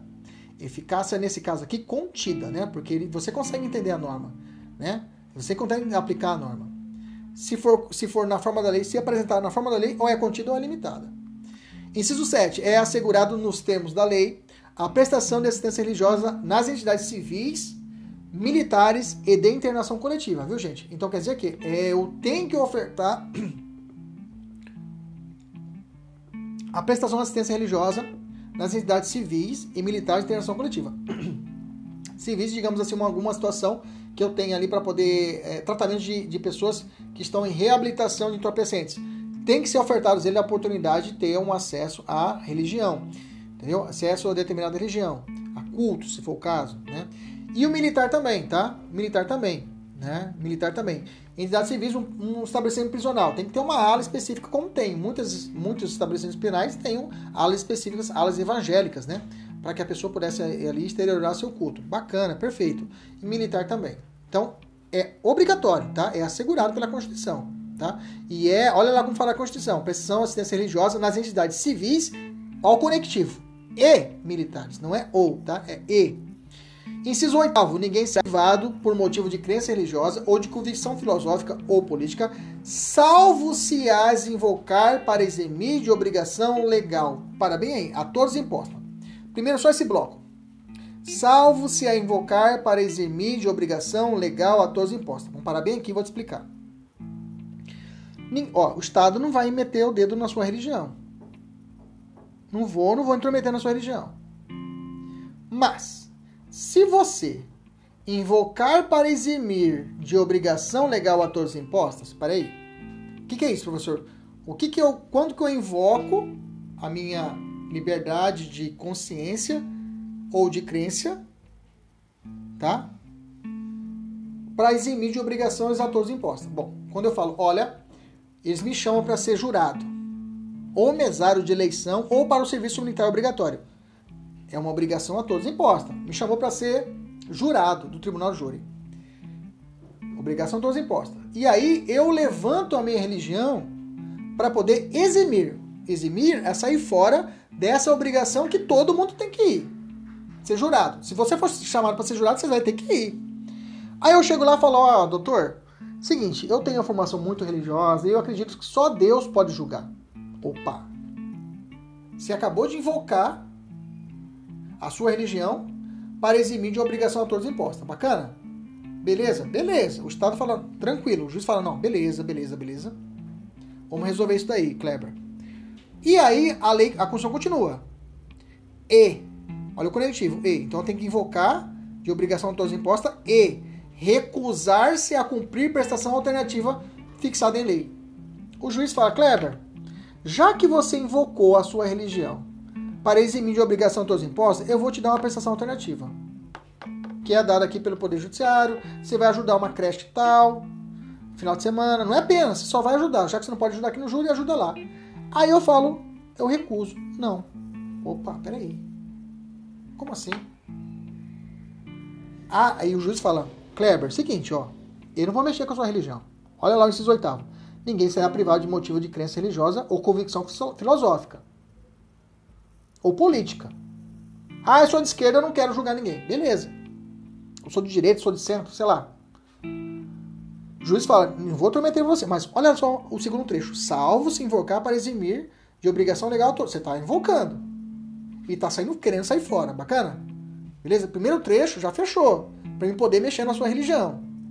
E o segundo trecho fala, e recusar cumprir prestação alternativa. Eu te dei a prestação alternativa. E você está recusando? Pau. Eu vou mexer na sua religião. Você vai ser obrigado a cumprir a obrigação dos impostos. Ou seja, eu vou ser obrigado a ir para o tribunal júri e além disso, e além disso, eu vou perder os meus direitos políticos para a autoria majoritária. Ou seja, eles vão pegar meu título eleitor e ó, rasgar. Você vai ter que fazer outro. Entendemos isso? Entendeu? Bacana? Professor me dá outro exemplo. Eu, isso eu vi, tá? Isso eu vi. Na época, quando eu estava me alistando, né? Estavam na fila, né? Eles fazem aquelas grandes filas, né? Os meninos sabem como é que é. Aí o, vem o capitão, normalmente o capitão que faz isso, né? Fala assim: Ó, quem tem a problema de. É arrimo de família, é casado, tem filho, tá lascado, tem o saco inchado, saco inchado, tem problema de rim, doente, vem para essa fila de cá. Eu fui para aquela fila. Não porque eu tenho o saco inchado. Só que, na verdade, na época, eu eu não fazia, eu não queria servir. Eu já tinha 18 anos, eu não queria servir. Tava refratário, né? Eu não queria servir o exército, porque eu queria tinha recém passado no FMT para engenharia, tava curtindo a faculdade, falei, ah, vou paga a mão, né? Se o exército não vai dar nada. E aí fez uma fila e atrás de mim tinha um cara cabeludaço, gigantão, cabelo no ombro, assim. E aí eu fui, o capitão chegou, filho, o que, que foi que você não, você quer, não quer servir o exército? Eu falei, ô oh, capitão, seguinte, capitão, é... Cara, agora esqueci o nome do cara. É um capitão fodástico lá. E o cara falou assim, é... por que você não quer servir, filho? Eu falei, ô, oh, oh, capitão, é o seguinte, eu sou professor. Na época eu era professor mesmo. Sou professor, e aí eu, eu sou arrimo de família, eu que pago as contas lá em casa. Mentira, né? Meu pai muito bem trabalhando, minha mãe também, minha mãe também trabalhava na época. Entendeu? Não tinha. Mentira, não queria servir, preguiça, né? Aí ele falou assim: você é professor? Você tá na faculdade? Eu falei: tô na faculdade, é, capitão. Putz, você ganha pouco, né, cara? Então tá bom, então vai para lá que você vai ser oficial do exército. Você vai fazer NPOR e vai fazer o as coisas da minha vida. Eu servi o exército, reserva, fui até segundo tenente, então realmente foi uma carreira maravilhosa. Bacana? Beleza? Fiquei lá um período de quatro anos, aí fui, fui desligado, né, que é oficial temporário. Mas até hoje eu amo muito a, a, essa questão de disciplina. Da 3 horas da manhã ligado, 9 horas da, da manhã, como marquei vocês, ao vivo. Sapatos sempre engraxados são outros vieses que é o militarismo te traz, né? Eu já é, na época eu já era, já era faixa preta de karatê, então tudo era mais fácil, né? Então a disciplina é, já é encartada, é inerente à minha vida, né? E aí o sujeito atrás de mim, cabeludão, já, é só pra gente dar uma descansada, tá, gente? Calma aí, tá? Não briga comigo, não. Aí o cabeludão atrás, todo, todo, todo prosa, o capitão olhou para ele, parceiro, e aí? Fuma maconha? Eu falei, não, eu, não, maconha não, não fumo maconha não. E aí o capitão falou, e aí, por que, que você não quer servir exército, rapaz? Ele falou, olha, seguinte, eu tenho perspectivas calmarxistas. Porque para mim o exército é uma forma de repressão da sociedade. E nesse sentido, se eu servir ao exército, estarei reprimindo a sociedade. Então eu não quero servir ao exército. E não vou servir. Naquela época não tinha estudado a Constituição, né? Ele tá, estava aqui, enquadrando ele nesse oitavo. Invocou para eximir de obrigação legal, que seria ao exército. Ele, não a religião, mas invocou a consciência, olha lá, filosófica ou política. Bacana? Estão comigo? O exército tem uma prestação alternativa, que o cara vai trabalhar durante o período básico em determinado é, é, uma assistência, é, ele vai trabalhar na parte interna, né? Tem um filme bacana que é até o Último Homem, já assistiu o Último Homem? Fala disso. Escusa de consciência, tá? É escusa de consciência de ponta a ponta ali esse filme, que o cara é, ele não quer segurar o fuzil, é, é, feito isso, é feito todo aquele embate, mas é escusa de consciência. Só que ele não queria ser obrigado a servir mas ele estava se, ele se eximir da obrigação de andar com fuzil. E o militar tem que ter o fuzil, né? tem que estar armado. E acabou dando certo para ele. Então, isso é escudo de consciência. Bacana? Então, o que aconteceu com esse cabeludo, professor? Ele foi pro nono back. Né? Ele acabou. Ele, ah, escusa, na hora, falou: ah, você não quer? Peraí, você vai pro nono back. Claro que vão entender. Nono back é uma, um batalhão de construção, né? Que na época, coitado do sujeito, trabalhava em trecho no meio do mato fazendo estrada. O cara se lascou. Bacana? Beleza? Vamos fazer a questão. Que conversa boa, né? Dá um feedback aí, como é que tá? Tá legal a aula? Tá cansativa? Uma hora e 37, bastante, né? Vamos acelerar, porque eu quero encerrar, eu quero terminar menos duas horas de aula, no máximo.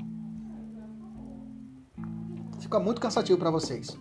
Bacana? Curte aí, gente. Curte aí, dá, um, dá parte do joinha aí. Se inscreve no canal se você não tá por aqui. Vamos lá, que isso é importante pra gente. Vamos lá.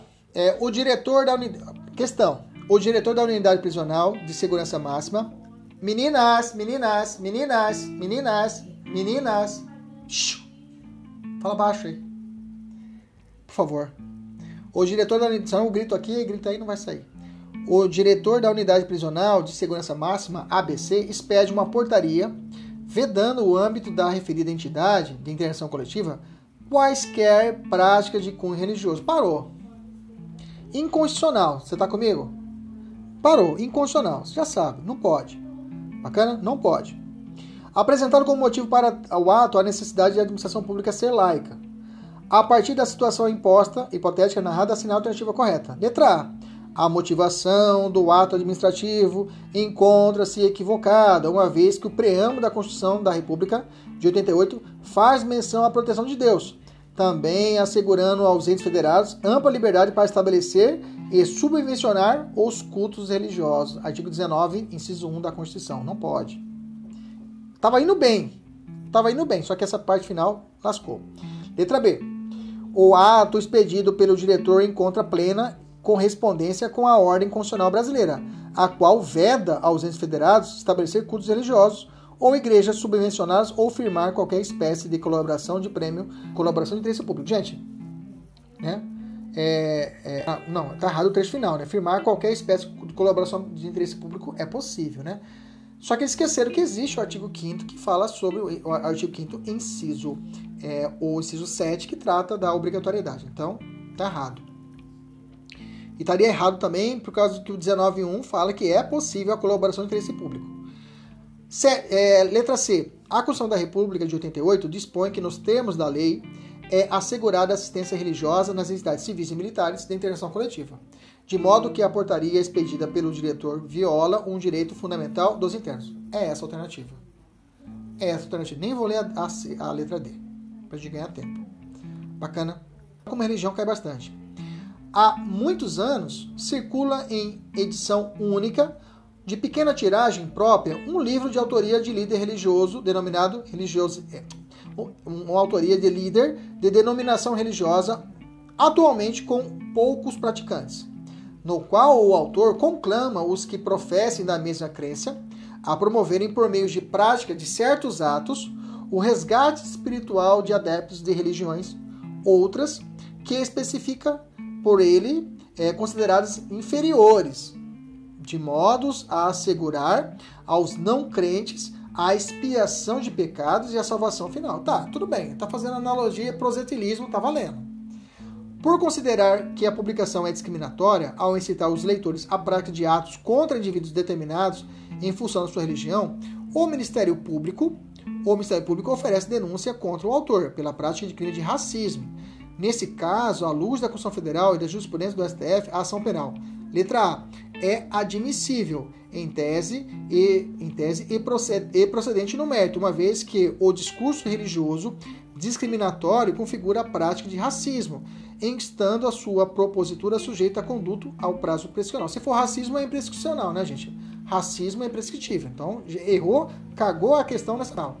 Letra B. É admissível em tese, não estando sua propositura sujeita a prazo prescricional, certo? Cabendo ao magistrado aferir, no caso, se as liberdades religiosas e de expressão foram exercidas abusivamente. Perfeito. De modo a configurar conduta discriminatória passível de sanção penal ou diversamente com observância dos direitos dos demais direitos e garantias fundamentais. Letra B foi ponderada. Ela falou: olha, tem que analisar. Porque se realmente houve um excesso, aí pode ser considerado uma situação de racismo. Se não, não há que se falar. Aí é um mero proselitismo. Então a letra B ela é mais apaziguada, mais correta, mais sensata. Letra C, não é admissível. Tá errado que é admissível, né, gente? Tá fora a letra C. Letra D, não é admissível. Tá errado que é admissível. Letra D, não é admissível, também é errado porque não é admissível. Mas deixa eu ler que você que não é nosso assinante, não é nosso aluno. Letra C fala assim: não é admissível sob a circunstância alguma, sob pena de esvaziamento do conteúdo essencial da garantia constitucional, da liberdade de crença e do culto. Não, gente, tem que existir esse controle do Ministério Público. Se realmente houve um dano, houve uma incitação à violência, aí deve ser punido. Tá? Letra D. Não é admissível uma vez que a eventual discriminação por motivo de ordem religiosa não configura a prática de racismo. Errado, configura, o Supremo já entendeu que configura.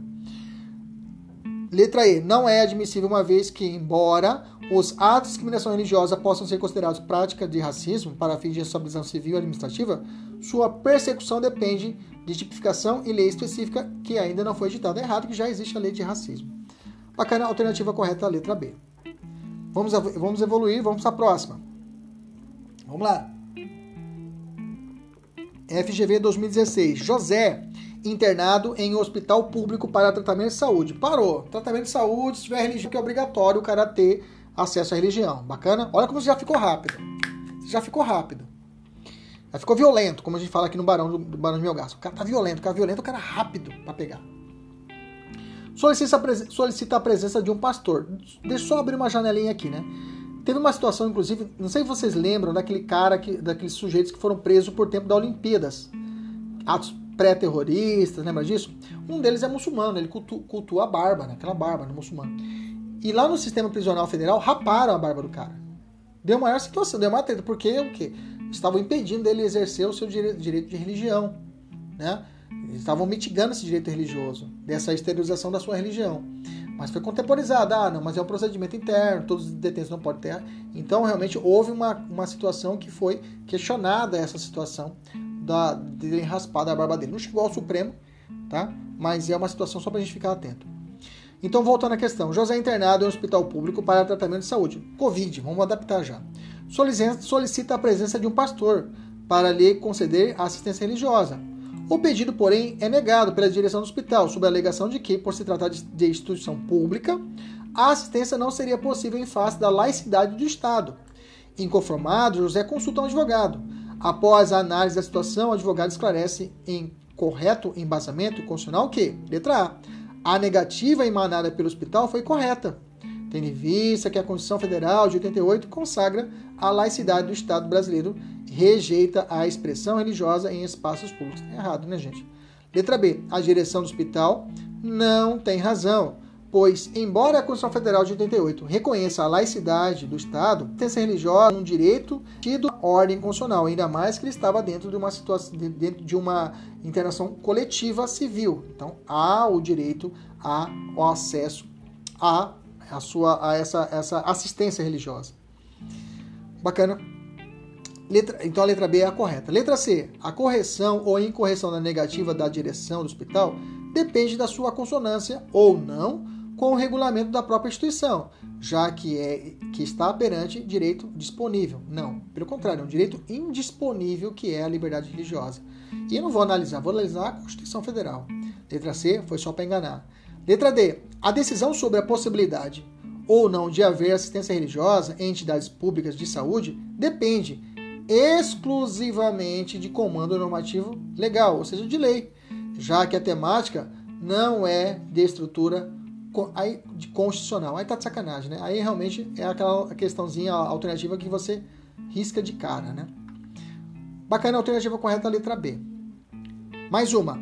Um cidadão brasileiro naturalizado recusa-se, cidadão brasileiro naturalizado, recusa-se a prestar serviço no Tribunal de Serviço de Júri, obrigação a todos imposta. Bacana? Para o qual havia sido convocado. Invocando, para tanto, motivo de crença religiosa. Opa, agora ficou fácil, professor. Agora ficou fácil, chamando. Diante da recusa, o juiz competente com fundamento em previsão expressa no CPP fixa serviço alternativo a ser cumprido pelo cidadão, em que consistente no exercício de atividade de caráter administrativo, em órgão do Poder Judiciário, Nessa hipótese, letra A, o cidadão não poderia ter exercido a objeção de consciência. Objeção de consciência também é chamada de escusa de consciência, que é esse ato que eu disse para vocês. Por se tratar de direito assegurado pela Constituição da República. Tão somente os brasileiros natos no pleno gozo dos seus direitos políticos. Não tem nada a ver, tá? Tanto nato naturalizado pode eximir, inclusive até uma situação, o direito à religião também é ofertado ao estrangeiro também, tá? estrangeiro e os brasileiros, sem nenhum problema. Então tá errado letra A. Letra B. A previsão do CPP que autoriza a fixação de serviço alternativo é inconstitucional, uma vez que ninguém pode ser compelido a cumprir. Não, tá errado, né, gente? Aí vai fugir o artigo 5 inciso 8 que excepcionalmente eu posso ser compelido. Letra C. O cidadão estará obrigado ao cumprimento do, do serviço alternativo, sob pena de cancelamento da sua naturalização por ato do ministro da Justiça e, consequentemente, suspensão de direitos políticos. Não. Ele não vai ter o cancelamento da naturalização. Ele continua sendo brasileiro, naturalizado. mas a perda dos direitos políticos ou suspensão, dependendo da doutrina, poderá ser exercitado. Ok? Letra D. A fixação de serviço alternativo pelo juiz é compatível com a Constituição, uma vez que prevista em lei, não podendo o cidadão recusar-se a, a, a, seu cumprimento, sob pena de suspensão de direitos políticos enquanto não prestar o serviço imposto. Veja, a FGV, FGV segue o entendimento que é suspensão de direitos políticos. Então, se você estiver fazendo uma prova da FGV, você vai marcar suspensão de direitos políticos. Se for uma banca da FCC ou CESP, em vez de suspensão, eles vão dizer que é perda, tá? Fique atento a essa pegadinha aí, tá? Se for FGV, você vai dizer que é suspensão de direitos políticos enquanto ele não cumprir, enquanto ele não cumprir lá o serviço do júri, os direitos políticos de votar e ser votado fica suspensos. Bacana? Letra, letra D é a correta. Letra E. O cidadão não poderia ter recusado a prestação de serviço do júri por motivo de crença religiosa, mas tão somente um motivo do, de convicção política ou filosófica. Errado. Letra D, alternativa correta. Mais uma, vamos lá. Artigo. Vamos lá, gente, vamos lá, vamos lá, vamos no gás. Vamos bater duas horas de aula. O artigo 19, inciso 1, proíbe que a União, Estado, DF e municípios estabeleçam cultos religiosos ou igrejas que o, que os subvencionem ou mantenham com elas, com eles, relação de dependência ou aliança. Ao mesmo tempo, a Constituição de 88 garante a liberdade de consciência e de crença, bem assegura que ninguém pode ou de convicção política, convicção filosófica ou política. Tais normas compõem o Estado laico, ou qual se denomina Estado laico. Ponto. Sobre 4439, o que nós temos? Letra A. É, a 4439, só para a gente lembrar, essa DI, ela falou a, a respeito da possibilidade da matrícula é, é, é, que a, natu a natureza confessional, né? E transmitir os princípios e ideologias. Então seria essa ideia do, do proselitismo, né? Então, é, nós temos o seguinte, as seguintes alternativas. Letra A. Não houve divergência entre os ministros do STF, no sentido de, de afirmar se o Brasil um Estado laico e que o ensino religioso confessional está de acordo com os tratados internacionais de direitos humanos, tá? Só que houve divergência, tá? Na decisão houve divergência. Essa aqui é uma questão um pouquinho mais hardcore, que você tem que entender o julgado, tá? É, então, nesse caso, houve divergência no posicionamento dos ministros, né? Teve um ministro que, que, que positivou contra essa possibilidade do ensino religioso nas, nas instituições privadas e públicas, né? E outros a favor. Letra B. Prevaleceu o entendimento no sentido que o ensino religioso ministrado nas escolas públicas é, ser de matrícula efetivamente facultativa e ter caráter não confessional, vedada a admissão de professores na qualidade de representantes das religiões para ministrar. Lembra que eu falei lá atrás? Eu posso ter uma, uma escola pública ou privada de religião determinada? Pode ou não pode? Pode. É essa que foi essa matéria que foi discutida nessa DIC 4439. Bacana? Letra C. Ficou estabelecido que o ensino religioso confessional em escolas públicas abre campo para o estabelecimento de relações indevidas, sob o ângulo da laicidade. Para, não tem nada a ver, tá? Isso é conversa. Letra D. A partir de uma distinção entre laicidade e laicismo, entendeu-se que viola o primado do Estado laico a menção explícita a Deus no preâmbulo. Para, já superamos isso. Né? Tá errado. Essa também não foi a decisão da súmula da AG 4439. O que não resta é a letra E.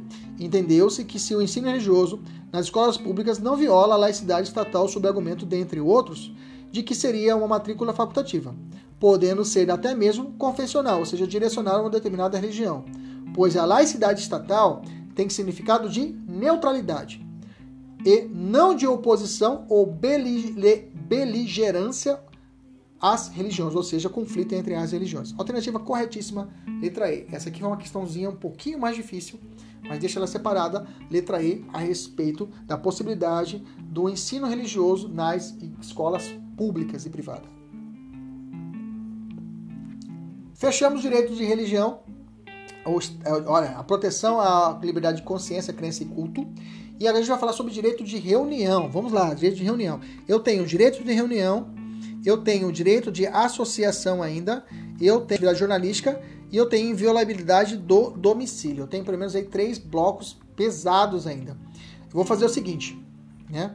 Eu vou dar um intervalo, tá? vai dar, uma, vai dar duas horas. Só que aí a gente vai continuar hoje às 14 horas, tá? Às 14 horas nós temos já o nosso simulado. Então, eu vou fazer das 14 horas até as 15. A gente. Não, vamos fazer às 13 horas. 13 horas eu vou entrar no YouTube e a gente termina a gravação dessa nossa aula, tá? 13 horas eu entro, faço a gravação final e daí os alunos da mentoria já vão lá pro, pro, pro Google Meets e já vão fazer o nosso simulado da tarde. Beleza? Então eu vou parar agora, à tarde, eu vou continuar com a segunda parte e vou falar sobre direito de reunião, porque eu quero que vocês estejam inteiraços, prontos, e é uma hora eu já mato a parte de direito de reunião, beleza? Tranquilo? Um abraço, então até à tarde, combinado, às 14 horas, a gente continua com o direito de reunião. Bacana? Tranquilo? Fique com Deus aí até, as, até a tarde. 13 horas, viu? Horário local aqui no Mato Grosso. A gente faz a nossa aula, termina e já começa o simulado às 14 horas. Bacana? Beleza? Bom descanso. Até agora. Tchau, tchau.